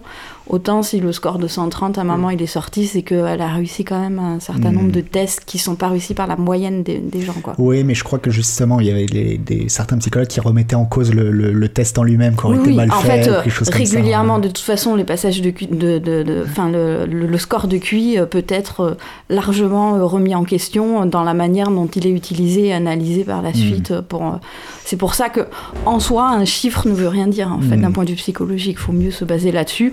Euh, après, euh, ça donne des informations complémentaires à d'autres analyses. Mais Ouais. par contre, euh, c'est vrai que le chiffre pour nous ne veut rien dire, mais que, comme tu le soulignais, il y a quelqu'un pour qui ça veut dire quelque chose. C'est Michel Fourniret, Voilà, bah, ça, qui, c'est sûr. était, qui était, quand il a appris que Monique Olivier, donc c'était pour le premier pro- procès, était euh, donc euh, gratifié d'un, je sais plus, je crois que c'était 133 ou quelque chose comme ça. Il était mais vert de rage, fou de rage. Parce que, parce que lui, justement, Parce que lui était- il a 120. euh, Ouais, 120, voilà, 120 115, quelques. 120, et, et il était fou de rage que Monique Olivier, qu'on puisse dire que Monique Olivier était plus intelligente que lui. Et Vraiment, ça, le- ça le faisait sortir de ses gonds, quoi. Oui, parce que la, la- la- la dynamique du couple c'est complètement cassée à partir du moment, euh, graduellement d'ailleurs, ça s'est pas fait du jour au lendemain, à, à partir de leur arrestation. Et, euh, et là, il y a eu une réponse complètement différente de l'un et de l'autre vis-à-vis de, de- de l'arrestation, c'est-à-dire que euh, on a un Michel Fourniret qui continue d'être complètement insensible à la, à la, à la souffrance de- Mm. des familles, des victimes, alors que visiblement, quand même, la pression sociale a une certaine emprise sur, sur, sur Monique Olivier et ce qui l'a amené à plus parler, euh, à commencer à donner des éléments. Et puis, euh, c'est là où, euh, bah, d'ailleurs, ils ont divorcé. Et, euh, et c'est là où, où, effectivement, comme elle a commencé à rompre le pacte qu'ils avaient, qu'ils avaient euh, euh, comment on dit, scellé ensemble euh, en 87, euh, c'est là où Fourniret euh, a commencé à, à parler d'elle dans des termes extrêmement Mais- peu mais- élogieux. D'ailleurs, je pense que mais ça, tu vas revenir dessus, mais évidemment, une des parties du, enfin, qui a rangé euh, Mo- Monique Olivier, qui l'a poussé à parler, c'est le fait de, euh, par rapport à son fils, c'est que son fils était important dans l'équation et qu'elle avait besoin en fait de, Mm. d'avoir, une- de retrouver son fils et de, de, de, de laisser le père de côté parce que pour lui, il, il nuisait en fait au bien-être de son fils. ouais.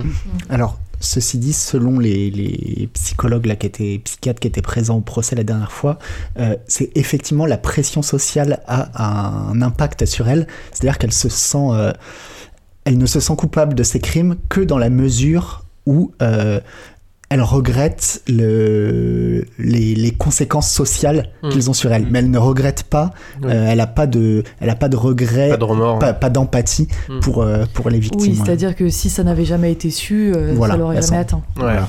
Mais du coup, euh, je, je vais revenir sur son profil psychologique, euh, pas sur celui de Fourniret, mais vraiment sur le sien. Euh, donc du coup, t'en parlais un petit peu avant, euh, le livre L'ogre des Ardennes de Stéphane Bourgoin, qui, qui rapporte en fait des conclusions des professionnels euh, euh, qui, qui donc l'ont vu et, l'ont analysé. euh, que je trouve assez intéressante pour expliquer le comportement adhésif de Monique Olivier. Ils évoquent d'abord son important potentiel d'adaptation et d'intégration.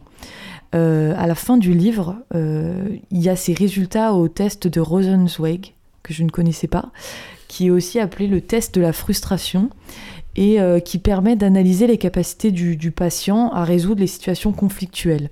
Donc en fait, très concrètement, c'est des, petites BD, euh, un peu, un peu, un peu vieilles, un peu moches, mais euh, où en fait il y a une situation problématique qui est donnée donc par un personnage qui parle dans un phylactère, et donc on doit répondre dans un autre phylactère vide. Et donc à chaque fois, c'est des situations où où quelqu'un exprime du mécontentement ou alors s'excuse parce que sans le vouloir il a fait quelque chose, euh, il nous a fait euh, du tort, enfin voilà. Euh, et en fait les réponses de Monique elles sont assez robotiques, assez badantes. parce qu'en fait, elles sont toujours super mesurées, très indulgentes, complaisantes. à la recherche de solutions, mais pas du tout dans, dans de l'intelligence émotionnelle ou dans de l'affect. Et euh, à un moment, elle va faire des reproches, mais ils sont toujours très polis. Euh, c'est absolument formel. Et, euh, et, quand elle est en tort, chose assez marrante, elle va se dédouaner. donc on peut inventer ce qu'on veut en fait. On peut très bien dire, je sais pas, à un moment il y a, oui, attendez, parce que j'ai pas encore reçu le parapluie qui devait arriver aujourd'hui. Et donc nous, en tant que client, on doit répondre. Bah, moi, par exemple, je dirais, ouais, c'est inadmissible. Non, je dirais pas ça, mais voilà. et si si, je t'ai déjà vu une fois dans une boutique de parapluie, t'étais bien vénère. Hein. non, mais voilà, je, serais un peu dégoûtée. Euh, et elle, en fait, elle évoque tout le temps son travail. Euh, donc, euh, comme on disait, ce qui, ce qui n'est pas quelque chose quand même qui a caractérisé sa vie? Ou alors, elle va invoquer son ignorance, par exemple, des règles. Euh, et au final, euh, si, on, si on, on, résume, dans les situations de conflit, elle s'en sort toujours soit avec une belle excuse ou avec un comportement social très très normé. C'est ça en fait, euh, fin de mois de ce que tu m'avais lu des, des, des, des phylactères qu'elle avait remplis, c'est vraiment, c'est exactement la réponse attendue, mais à tel point que c'en est d'une, euh, ouais, que c'en est froid euh, et, que c'est, ouais, que ça paraît très, très peu humain tellement c'est, euh, c'est exactement comme un robot répéterait la phrase qu'il faut dire dans cette circonstance, voilà, et sans plus, sans y mettre aucune émotion. du coup, ça serait des phrases qui correspondraient à une attente sociale, en fait. C'est ça, exactement. C'est ça, mais une attente sociale lissée qui n'est absolument pas celle de la réalité humaine, mm. quoi. Mm. Mais en fait, derrière ça, il y a sans doute un désir de plaire, en fait, et que du coup, il y a ça, je pense, c'est ça qui se joue euh, euh, derrière ce type de réponse. Mais aussi, euh, dans la perversion, on retrouve cette, cette, forme de conformité sociale où on ne veut jamais rentrer en conflit avec l'autre pour lui plaire. Mmh. Et paradoxalement, peut-être ce, mouvement-là, ça lui a fait faire, du coup, euh, cautionner des atrocités, mais euh, je pense que ça a joué sur un autre versant où euh, ce, qui le ce qui les reliait en tant que couple, c'était peut-être aussi ce, ce, désir de délire de grandeur, où je parlais de, tout à l'heure de, de le, fait de, on ressent le, le, fait que Fourniret cherchait à, avoir du pouvoir sur les autres, et je pense que ça se jouait aussi euh, chez, chez, sa femme, ah Et, et, du coup c'est peut-être ça qui les bah, ont liés, quoi, de, de, devenir comme Dieu en fait, d'avoir le, le ce, que disaient les, les, psychologues, le droit de vie ou de mort sur les sur les autres. C'est que dans leur couple. Euh, il, fonctionnait, si on veut, de la même perversité, mais euh, sauf que lui, il était le, le bras qui agit et qui est capable d'agir, et que elle, elle a trouvé ce, ce bras qui agit qu'elle, elle, n'était pas capable d'avoir, mais elle est aussi, euh, elle était autant en désir que lui de, de, de, et, l'inverse justement, c'est-à-dire que c'était, euh, t'avais, l'instrument et le, lui, il avait l'instrument, mais euh, lui, il avait absolument, ça a décuplé selon les, les, les, psychiatres, ça a décuplé sa, sa folie meurtrière, on va dire, hmm. puisque c'est le fait d'être observé, le fait d'avoir un témoin hmm. a, décuplé son envie de, d'être monstrueux en fait. Et, d'autant plus un témoin que lui estimait moins en fait que lui. Donc euh, c'était le. De toute façon, il estime, il estime, tout le monde moins que lui. du, euh, coup, par comparaison, il y avait ce côté où euh, il se montrait fort devant quelqu'un de faible. En fait, c'était. Hmm. Oui, oui, c'est exactement ça. En fait, euh, après, là, euh, du coup, je relis. En fait, enfin, j'ai paraphrasé ce qui a marqué dans le livre parce que, évidemment, moi, j'ai pas ces compétences-là. Mais en fait, c'est assez, euh, c'est assez limpide. C'est que, donc, en fait, ils partent de sa problématique de dissimulation. Donc, c'est ce dont tu parlais plus tôt. Donc, où en fait, elle va se retrancher, elle va se dévaloriser, et en fait, elle va se comporter en surface, masquer ce qu'elle pense réellement pour correspondre à une attente. Mmh.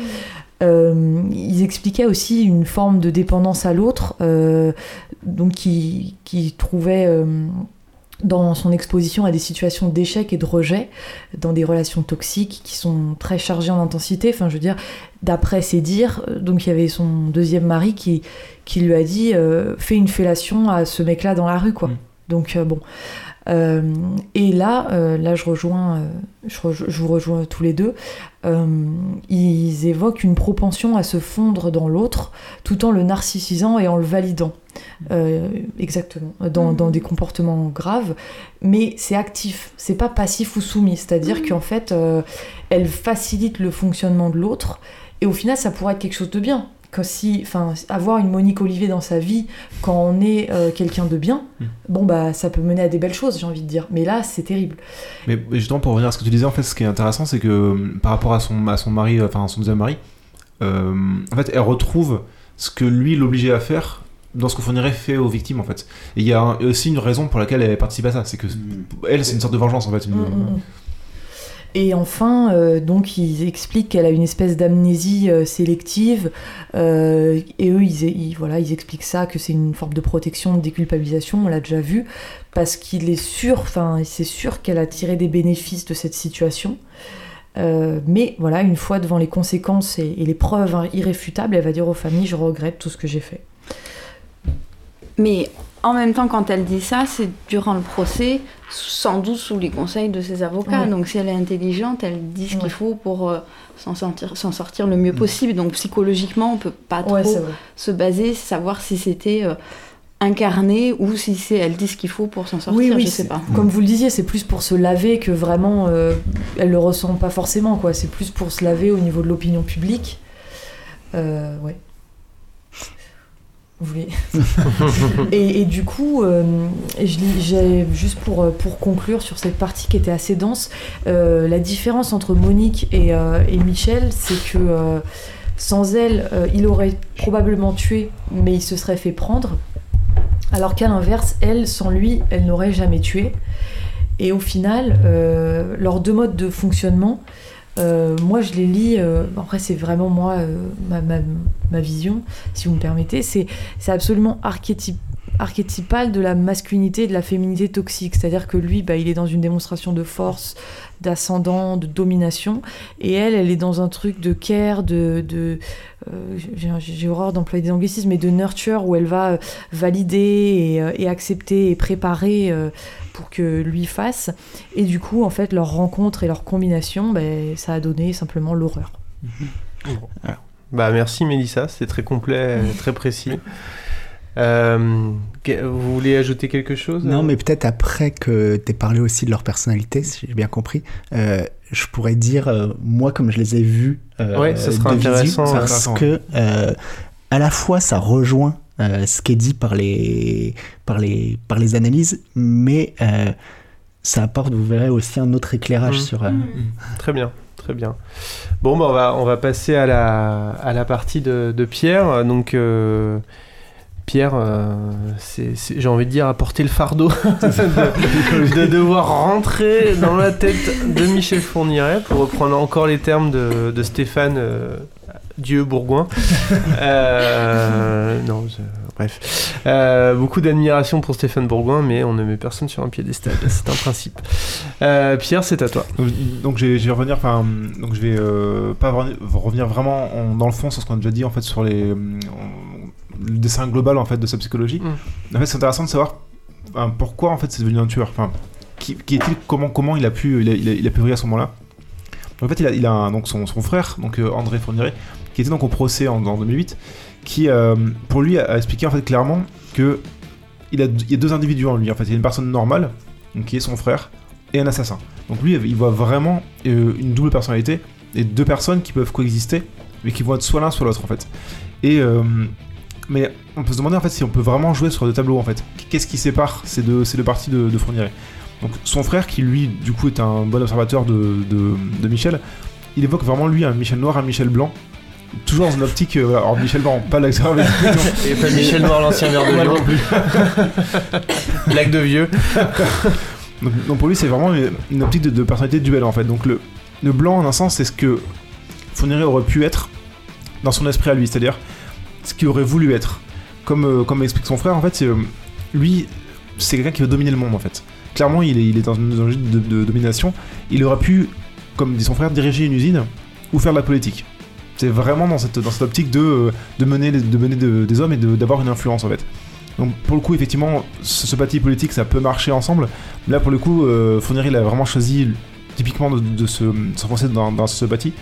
Et donc, faute de base sociale et de, et de connexion en fait nécessaire, c'est plus donc, vers, cette marche qui va aller, donc vers euh, le, ce fameux Michel plus noir, donc celui du meurtre, qui est plus dans, dans le viol et les pulsions dominatrices. Donc c'est un, un, un, type de personnalité qui disparaît dès qu'il s'agit de trouver une issue en fait. C'est-à-dire que, donc son frère le dit encore une fois très bien, euh, le, Michel, le Michel Fourniret qui est, qui est en prison se considère comme un martyr. Donc pour lui, c'est un procès salinien. C'est-à-dire que tout le monde est contre lui, il, il a, il a rien à se reprocher, il, il, est un petit peu le, le bouc émissaire en fait. Donc c'est le Michel Blanc qui est en prison, c'est comme ça qu'il se protège. C'est comme ça qu'explique son frère en fait sur sa manière d'être en prison. Et c'est d'ailleurs plus ou moins sous ce masque qu'est perçu euh, Fourniret à l'extérieur à l'époque en fait. C'est-à-dire que pour un temps il travaille dans l'industrie, pour un autre temps il est dessinateur industriel, et il a une femme, il a un enfant. Donc il a vraiment ce côté impliqué dans la société et euh, dans une sorte de normalité en fait.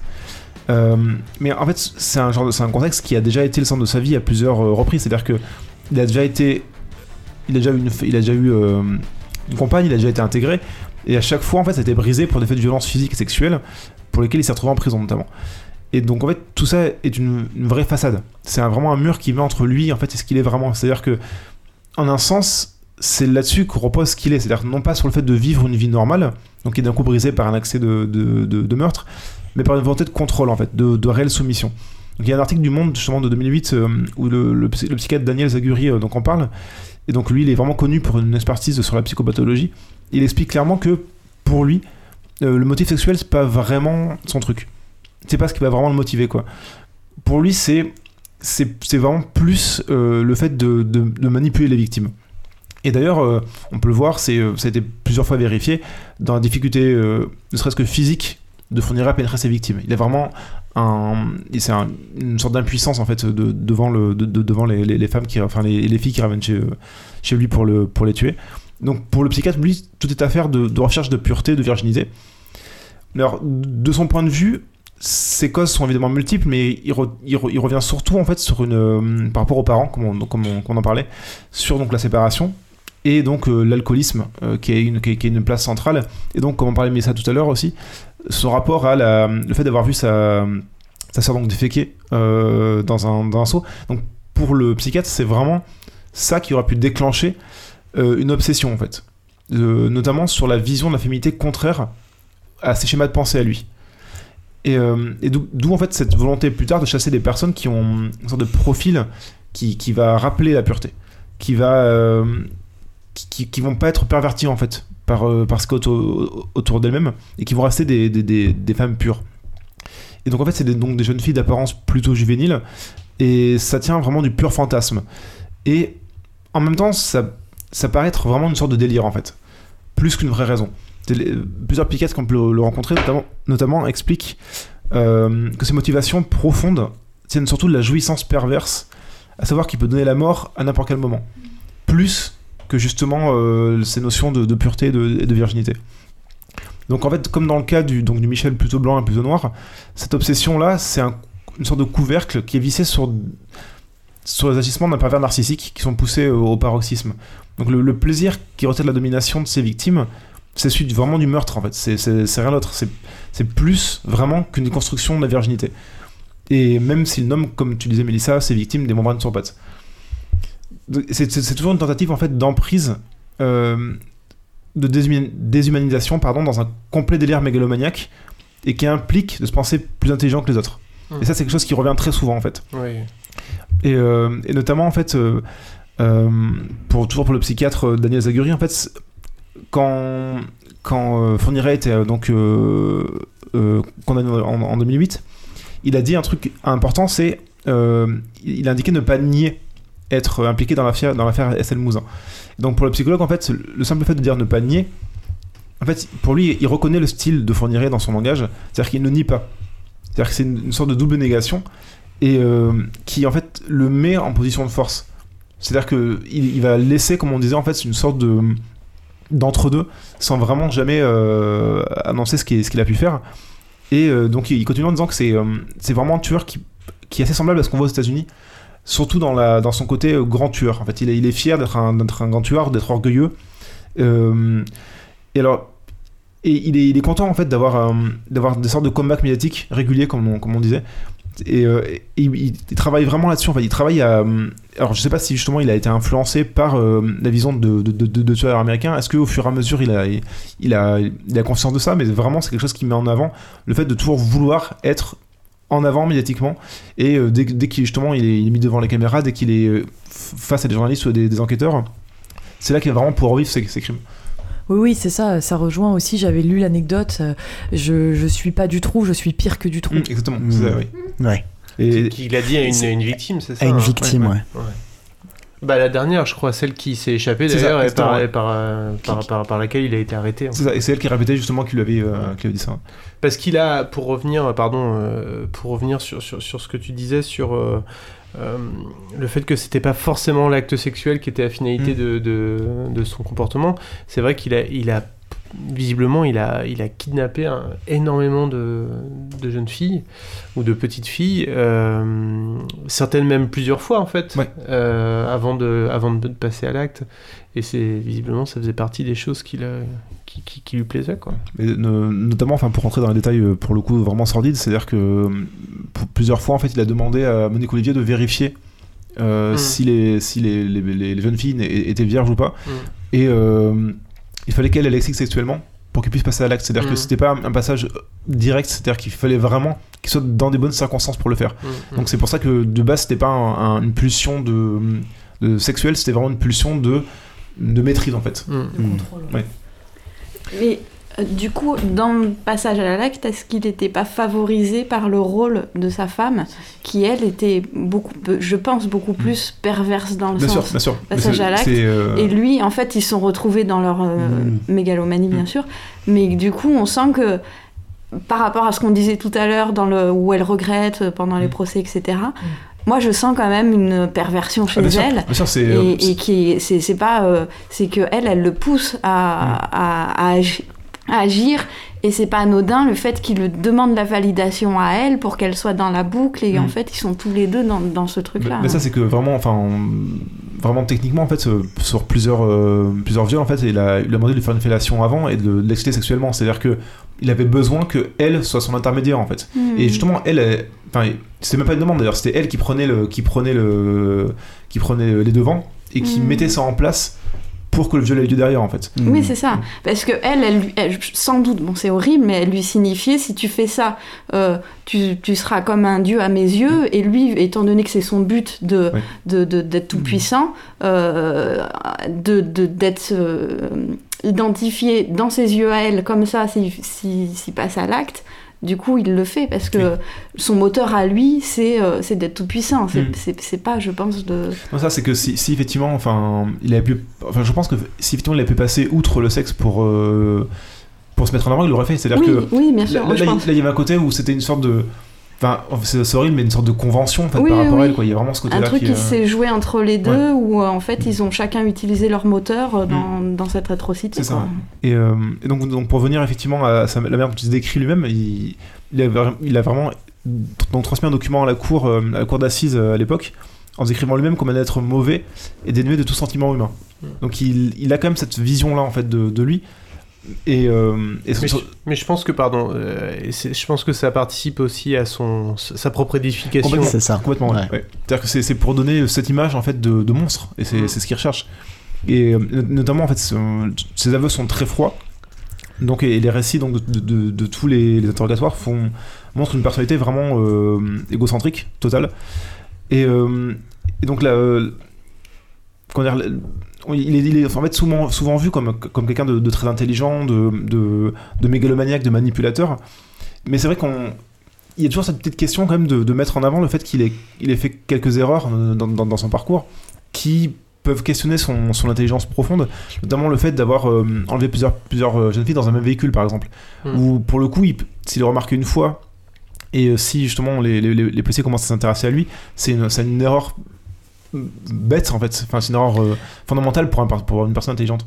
Après, il y a aussi ce sentiment d'impunité dont, dont on a Oui. parlé, qui fait qu'en en fait, euh, le mec repousse à chaque fois les limites. Et euh, pour cette histoire de je suis, je suis pas du trou, je suis pire que du trou, euh, à ce moment-là, quand il dit ça à sa victime, il n'a fait que, entre guillemets, la kidnapper. Et du coup, on a, euh, on a en fait sa mégalomanie dans cette espèce de présage et qui d'ailleurs bah, va, va, être ce, qui va, ce qui va conduire à sa fin, heureusement.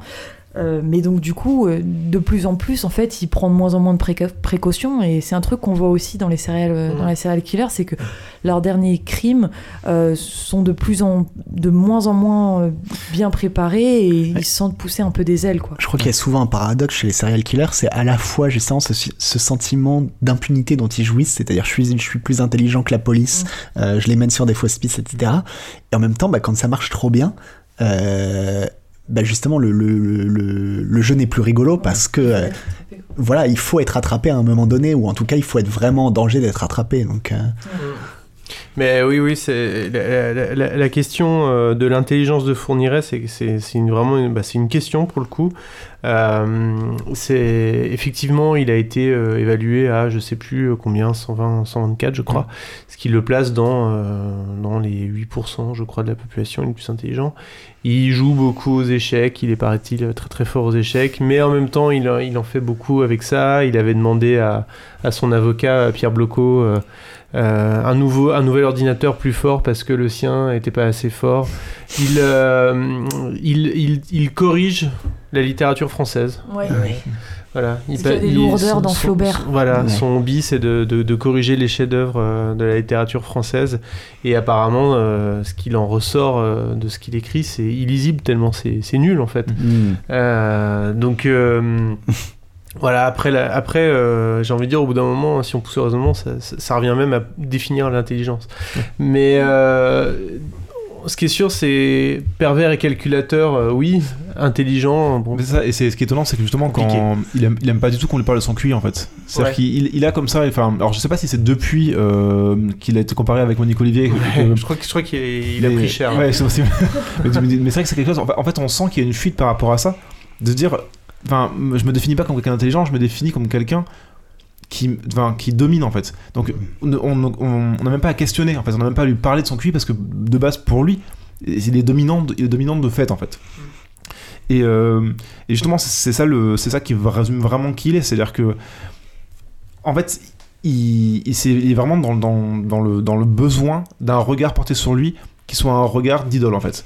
Et justement, en fait, il veut croire que ses victimes sont consentantes en fait et qui le, comme dit que le, donc encore une fois le, le, psychiatre Zagouri, il veut croire que ses victimes sont consentantes et il tue ce qu'il euh, ce qu'il idolâtre. C'est-à-dire qu'il y a vraiment cette espèce de retournement en fait de, de, de comme si le, enfin le, regard le, le, bénissait entre guillemets qu'il avait besoin de, de, de, tuer ce qui pouvait en fait lui faire du bien. Mm. Comme, pour, comme pour vraiment le, le prendre pour, pour lui et que ça lui appartienne. Et, euh, et donc, et juste donc pour, terminer en fait, euh, avec une, je trouve un, un, avis des experts qui résume euh, très bien qui, qui, il peut être. Donc, pour eux, c'est un absolu raté de l'existence et un monstre, mais un monstre sûrement pas. Et je trouve que ça résume très bien, c'est-à-dire que lui, il veut se donner cette, cette, cette, symbolique de monstre, il veut exister en tant que monstre, alors que c'est, pour ces, ces analystes-là, un paumé qui a dérivé sur une piste de, de meurtre et de, et de violence sexuelle. Bon. Bah merci Pierre. merci beaucoup, bravo. Euh, il y a une anecdote que j'ai envie d'ajouter euh, avant de passer la parole à Manu, c'est euh, l'histoire du jardin d'enfants en fait. donc Michel Fourniret a toujours gardé une demeure dans les Ardennes, à Floin je crois, euh, où il retournait toujours, toujours, en fait, euh, voilà, euh, même, peu, peu, importe son lieu de vie, parce qu'il y a eu le château du Sautou, après il y a eu une maison en Belgique. Mmh. Et en fait, à côté de cette maison, il a, il a construit un jardin d'enfants, en fait. Un, jardin d'enfants et suivant une architecture qui semble-t-il, et, enfin selon un, dessin qui semble-t-il celui de la, la petite ours, la constellation de la petite ours avec une, statue de la Vierge Marie qui, euh, qui prédomine, puisqu'il est très fan de la Vierge Marie, puisque euh, virginité, etc. Et un pommier planté euh, là où est censé être l'étoile du berger. Donc les, voisins, les voisins trouvent ça extrêmement bizarre. et étant donné la nature joueuse, mais joueuse comme un chat joue avec, avec une souris avant de la tuer, de Fourniret, on, on, se demande s'il n'y a pas, euh, voilà, si, si faut, c'est pas un endroit où il faut euh, creuser, des, creuser euh, et, et peut-être qu'un jour il va dire euh, le jardin d'enfants, machin. Enfin voilà, c'est, sa, per, sa, perversité est, est, sans limite, quoi. C'est, c'est, assez effrayant. Après, monstre, pas monstre, etc. C'est, ça devient vraiment philosophique et, et ça, ça, pose des questions profondes sur la nature humaine. Et d'ailleurs, c'est pour ça qu'on fait ce podcast, je pense. C'est, justement ce qui avait été dit, à l'époque pour El Kemper, justement, c'était le mmh. toute la volonté de désacraliser le tueur en série, c'était de comprendre ses motivations pour essayer de le mmh. d'être mmh. De dire que c'est un être humain et pas un monstre. Si, si c'était un monstre, on pourrait pas le juger de toute façon. Ouais, absolument, ouais. Euh, donc moi, quand j'étais au, au, procès, moi c'était la, c'est la première et la seule fois que j'ai vu un, un tueur, enfin là en l'occurrence un couple de tueurs en série. Euh, donc évidemment c'est euh, c'est un peu particulier avant de, de, de, de voir des gens comme ça en vrai parce que euh, bah, y a forcément un petit peu de curiosité. Et on se demande si euh, euh, leur, le, il y aura quelque chose qui transparaîtra de, de, de leur personne même. Est-ce qu'il y aura une aura particulière? Est-ce que dans les yeux etc et en fait pour Michel Fourniret je me suis très vite j'ai pas été déçu parce que bah, justement je, je, enfin, je, je le sacralise pas mais en tout cas on se retrouve vite face à quelqu'un d'assez d'assez petit d'assez mesquin. Et en fait euh, le, moi l'impression que ça m'a donné c'est très très vite de me dire mais en fait c'est juste c'est juste vraiment un gros con.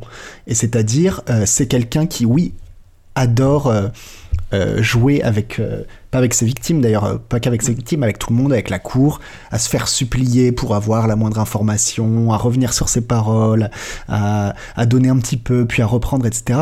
Mais d'une manière tellement grossière justement c'est pas quelqu'un de séduisant c'est pas quelqu'un de d'habile dans sa manière de, de quémander il le fait plus comme un enfant et, et alors évidemment, quand il s'agit de choses très très importantes, comme par exemple, bah, il est où est caché le cadavre ou qui as-tu tué, évidemment qu'on on est complètement démuni parce qu'il nous faut absolument la vérité.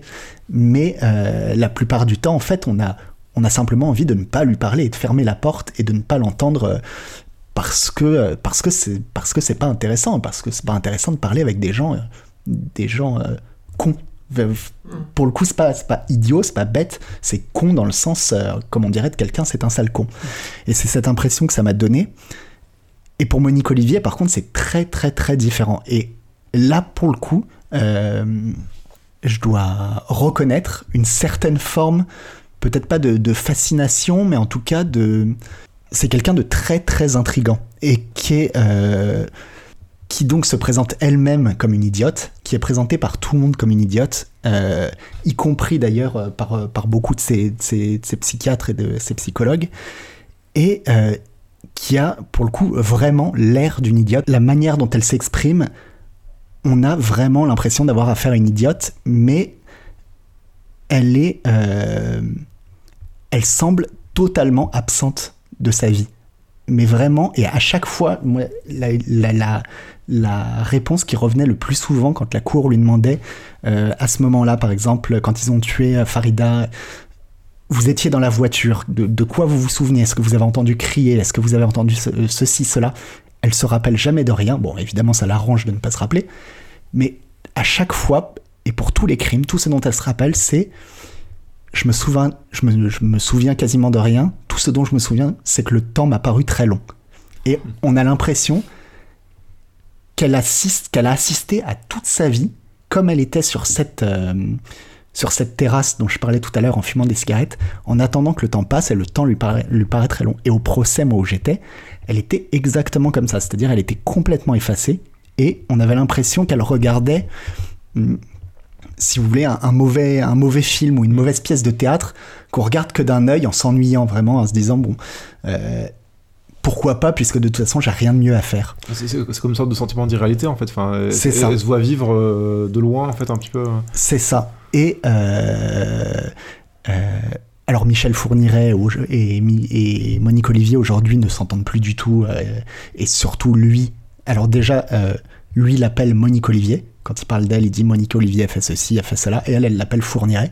Fourniret m'a amené à tel endroit, à tel endroit. Et, euh, et alors, bon, Michel Fourniret a des mots extrêmement durs pour son ex-femme, alors qu'elle était assise vraiment à côté de lui. alors de souvenir, il disait c'est une pure idiote. C'est un pétrin tout juste bon à être modelé. elle a rien entre les deux oreilles. C'est, enfin voilà, c'était que des mots comme ça et, vraiment des mots, des mots très très difficiles où à un moment, le, le, président lui a dit mais elle, doit bien avoir des qualités. voilà, vous l'avez, vous l'avez épousée, il y a bien quelque chose. Et il dit elle a sûrement des qualités, mais moi je ne les ai jamais connues, par exemple. Et euh, alors, il la traite d'idiote et c'est très très curieux de tourner, de détourner le regard sur cette femme qui est assise à un mètre de lui, qui est en train de se faire traiter d'idiote et dont on parle constamment à la troisième personne, qui était complètement absente de son procès et de la regarder les yeux dans le vague et de se dire mais c'est vrai qu'elle a l'air d'une crétine, mais vraiment. Alors que euh, bah, quand elle s'exprime, en fait, elle, ouais, elle s'exprime. Euh, en tout cas, elle comprend ce qu'on lui dit, elle répond, répond pas à côté de la plaque euh, ni rien, mais effectivement, il y a cette air d'absence. Et, et par contre, il y a quelque chose qu'a qu fini par dire Michel Fournier et qui paraissait très très juste pour une fois on a, on a, tu parlais qui, qui, qui, comment, qui réécrivait la littérature française, mm. mais ça se voit même dans la manière dont il parle. Par exemple, en fait, il s'exprime tout le temps comme si euh, il, il... est obligé de, parler de manière extrêmement correcte ou euh, Voilà, comme s'il écrivait un livre, comme s'il était en train d'écrire sa propre autobiographie, mais euh, comme s'il écrivait un livre au 19e siècle, ou en tout cas de la manière dont il a... Alors par exemple, quand on lui pose une question sur qui, l'embête un peu, par exemple, mais à ce moment-là, votre femme vous a quitté parce que vous aviez commis un viol, il veut dire je n'en ai aucune souvenance. Il, répétait ça tout le temps, ce, genre de choses-là. Et bref, il a fini par nous dire quelque chose qui était assez juste sur Monique Olivier. Il nous a dit, mais vous savez, dans la littérature, il y a un livre qui s'appelle L'étranger de Camus. Et ben pour moi, Monique Olivier, c'est l'étrangère. Et vraiment, c'était vraiment ce... Pour le coup, on n'a pas l'impression que là, que Monique Olivier soit assez intelligente pour jouer un tel rôle.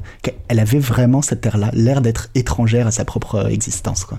Maman est morte, c'était hier ou peut-être aujourd'hui. C'est ça les premières. Euh, tout à fait. Bon, bah, c'est intéressant d'avoir ton, ton ressenti, euh, toi qui as, assisté à, cet événement-là. C'est d'ailleurs probablement pas le dernier procès fournirait, il est fort probable qu'il y en ait encore d'autres, mais euh, parce qu'il y a encore des instructions en cours sur, euh, sur trois autres victimes qui n'ont pas encore été jugées, enfin dont, dont le cas n'a pas été encore jugé. ça pose d'ailleurs aussi beaucoup la question de ces procès, à quoi ça sert de de faire euh, des procès sur des, euh, sur des, euh, pour des personnes qui, sont, qui ont déjà été condamnées à la peine maximale. Et on peut aussi le, prendre à l'envers. Il y a aussi des gens qui disent je fais une, une parenthèse juridique, c'est de dire euh, finalement quand on divise euh, la peine par le nombre de victimes, ça fait des, un nombre d'années de prison ridicule par, par, crime. Est-ce qu'on ne devrait pas cumuler les années de prison comme dans certains pays, en Espagne ou aux États-Unis? Voilà, c'est un, débat juridique qui est, que je trouve que je trouve intéressant vis-à-vis des, des, familles de victimes en fait. Et mmh. Parce que c'est à chaque fois on repose la question, mais à quoi servent ces procès? Ben ils servent quand même principalement euh, aux, familles. Quoi. Ça c'est compliqué, c'est qu'effectivement tu as les deux aspects, ça, ça aide à faire leur deuil. Et, en, et euh, dans, dans, dans l'autre sens, quand c'est justement face à un fourniré qui est toujours dans le, soit dans le déni, soit dans, dans, le, dans le mensonge. Il y a un côté un peu insupportable. C'est ça, je pense qu'au bout d'un moment, ouais, c'est, comme, comme justement pour le. ce dont on parlait, euh, l'ancien braqueur en fait, enfin, qui, qui, était en relation avec le, grand des postiches, qui demandait clairement à chaque fois euh, à Fourniret euh, s'il avait tué sa femme et il lui mm. disait vraiment qu'il le respectait pas mais qu'il avait besoin de savoir et que c'était une femme brillante. Il avait dépeint vraiment un portrait de sa femme extrêmement, extrêmement louable. Il disait j'en ai, ai, besoin juste pour aller me recueillir sur sa tombe en fait. Et c'est vrai que c'est quelque chose qui, qui, est souvent demandé à Fourniret et qui, pour, pour, le coup, il botte souvent en touche. Ouais. Bon, bah, euh, je sais pas si on a fait tout le tour parce que il y aurait de quoi encore euh, sans doute en raconter, mais euh, merci à vous. Ah bah, merci. merci beaucoup pour, pour vos contributions. très intéressant. Qui étaient très précieuses et, complètes. Est-ce que vous voulez ajouter quelque chose avant qu'on referme ce chapitre pour aujourd'hui en tout cas? Sur Fourniret? Sur Fourniret ou sur, euh, je sais pas, sur des sources que tu as utilisées pour préparer l'émission par exemple et qui t'ont particulièrement marqué ou euh, une recommandation de, lecture pour aller un peu plus loin sur le sujet si on, si on le souhaite? Euh, bah, Il y a un très bon podcast, on en parlait tout à l'heure avec Manu. Euh, sur euh, donc Estelle euh, Mouzin qui est sur France Culture. Ouais, Estelle disparue. Ouais, Estelle disparue exactement. Formidable. Ouais. Et Qui est, qui est très long mais assez digeste parce qu'il est coupé en plein de petits euh, morceaux. Et du coup, c'est ouais, c'est super complet. C'est au niveau du travail humain, policier qui a été fait, c'est vraiment super. Et du coup, bah, voilà, ça boucle. Peut-être un jour, on saura ce qui est arrivé à Estelle. Quoi.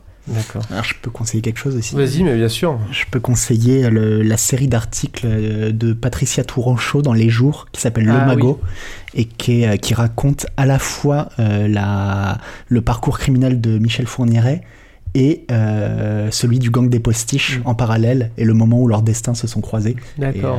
euh, c'est très très bien. Et, euh, et justement, et pour revenir aussi, alors pour le coup, c'est vraiment un sujet connexe, mais euh, tout à l'heure on parlait du grêlé en fait, et juste pour les gens qui ne savent pas à quoi on faisait référence, en fait, il y a une affaire sensible qui est très intéressante dessus, Ouais, qui rentre vraiment les, dans les détails et qui explique à, quel- à quel point ça a été un- une affaire compliquée et ce qu'elle a apporté à la, à la justice. Donc voilà, je, ça, ça, ça peut être intéressant de l'écouter aussi. Ouais. Mais d'ailleurs, sur le grêlé, il y a eu euh, l'affaire sensible, du coup, mais il y a eu une autre série très très longue euh, sur euh, le grêlé, euh, qui est pareil en plusieurs euh, podcasts et qui est, euh, Je peux encore écouter. qui est vraiment super. Et Ouais. comme Estelle, en fait, c'est ça rend fou parce que on sait très bien que, bah voilà, spoiler, c'est c'est pas résolu. Mais en fait, euh, on- enfin, les épisodes sont géniaux. Bref. Mm. Et euh, Florence, est-ce que tu voudrais euh, ajouter quelque chose Ouais, vas-y, vas-y, je t'en prie. Non, juste euh, tout à l'heure, je, sais pas, en vous écoutant parler, parce qu'encore une fois, moi, euh, j'ai pas préparé le sujet spécifiquement, je savais même pas de qui on allait parler quand je suis arrivée.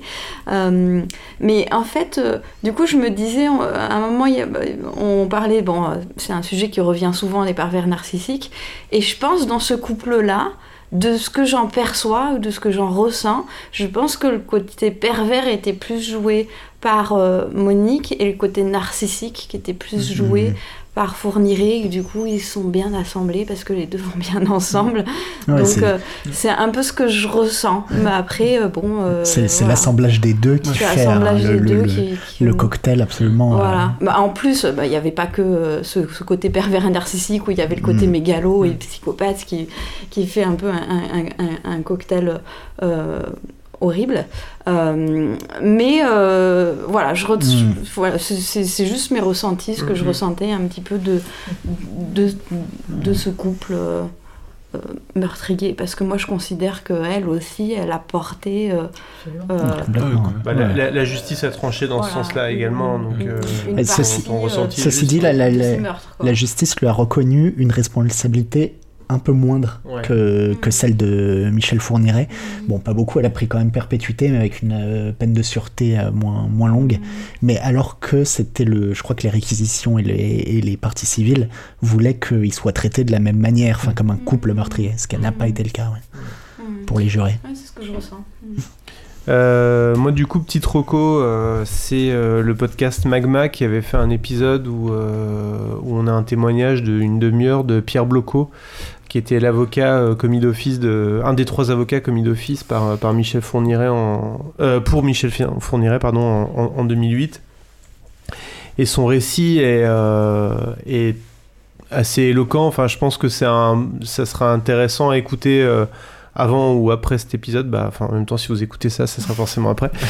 Euh, parce que lui, euh, c'est du ressenti, c'est des touches un peu de. c'est des, anecdotes sur, sur son rapport avec Fourniret, notamment sur euh, la, mégalomanie de Fourniret, sur. euh, euh, pas mal de choses et puis surtout euh, bah, c'est euh, ce type là c'est un avocat à Charleville-Mézières euh, depuis des années et des années et puis euh, du jour au lendemain, on lui dit bah tu vas défendre Michel Fourniret quoi. Donc euh, il raconte comment il s'est retrouvé à, à- à devoir vivre avec ça et à gérer ça et c'est assez passionnant et très très touchant. C'est quelqu'un qui est extrêmement euh, qui a une grande dignité, beaucoup d'humanité et, et c'est c'est très très intéressant et très touchant.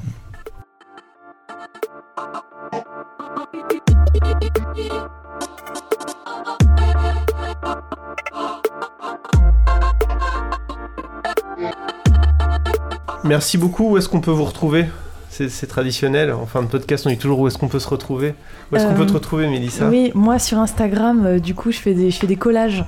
C'est un peu plus joyeux. Euh, oh, quoique. Non, si, si, ça va, ça va. C'est un peu plus joyeux.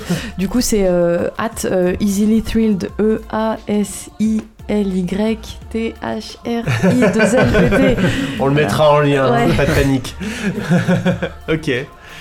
Euh, ok, cool. Euh, Florence, où est-ce qu'on peut te retrouver euh, Oui, alors moi je vais citer ma... j'ai une page internet en fait, un Ouais. site internet où... qui regroupe un petit peu euh, toutes mes activités de psychologue. Euh, et du coup c'est F de surhumain, D-E-S-U-R-E-M-I-N, euh, tiré du milieu, psy, psy.fr. Très bien. Euh, Manu, où est-ce qu'on peut te retrouver euh, Eh ben, moi, j'écris tous les mois dans un magazine de jeux vidéo qui s'appelle Ok. Canard PC. D'accord. Voilà. Et on peut retrouver par, par contre les chroniques judiciaires dont j'ai parlé euh, sur Vice et sur euh, le site Épris de Justice. Ok, très bien. Et euh, Pierre Et ben moi je suis son collègue pigiste de Canard PC. et euh, donc je pige aussi pour, euh, donc pour le mag JV, pour Video Gamer, pour le journal du geek. Et, euh, et là on a un bouquin qui est sorti chez Ferd sur Devolver, euh, enfin qui sort jeudi là. Et on peut t'en parler sur, sur Twitter si on veut. Exactement oui. Parce que j'ai alors j'ai un tuteur qui est un peu compliqué, mais on mettra en lien je pense aussi. Ouais. C'est- C'est un tuteur que j'ai choisi quand j'étais jeune et euh, c'était D'accord. Et euh, toi, Manu, je sais pas, t'as des comptes réseaux sociaux, on peut te retrouver Euh, ou Twitter, pas spécialement Twitter aussi. Ok, ouais. très Ouais. bien. Euh, bah moi aussi, vous pouvez me retrouver sur Twitter si vous voulez, Martin Gamara. euh, voilà, j'ai remplacé Zef euh, au, au pied levé aujourd'hui. Euh, Zef a animé le, le premier épisode. Je pense qu'il reviendra à l'animation sur le prochain, si tout se passe bien. Et euh, bah moi, je m'occupe de Micro Stockholm. Euh, dans Micro Stockholm, il y a pas mal d'autres podcasts. Euh, comme C'est qui le plus fort où on fait des battles mais de gens qu'on aime. On fait pas des battles de, de tueurs en série parce que ça nous intéresse pas de les glorifier ces gens-là. Et euh, mais il y a de la demande. Il y a des gens qui demandent des battles de dictateurs ou de tueurs en série. C'est non, c'est non. Ne demandez pas. Euh, puisque Microsoft coproduit euh, Mister Anyone avec VHS Vaisseau Hyper Sensas, qui est un, un très chouette label de podcast qui fait qui fait plein d'autres plein d'autres podcasts que je vous conseille vivement. Et voilà. Et bah écoutez, euh, merci beaucoup, merci tout le monde. Et puis, bah, merci, euh, on se retrouve, bah peut-être, je sais pas, dans deux mois. J'ai l'impression qu'on a notre rythme de croisière euh, tous les deux mois. C'est ce qu'il faut peut-être pour digérer. Hein, bon, allez à bientôt. Deux mois pour dormir. Ah Salut.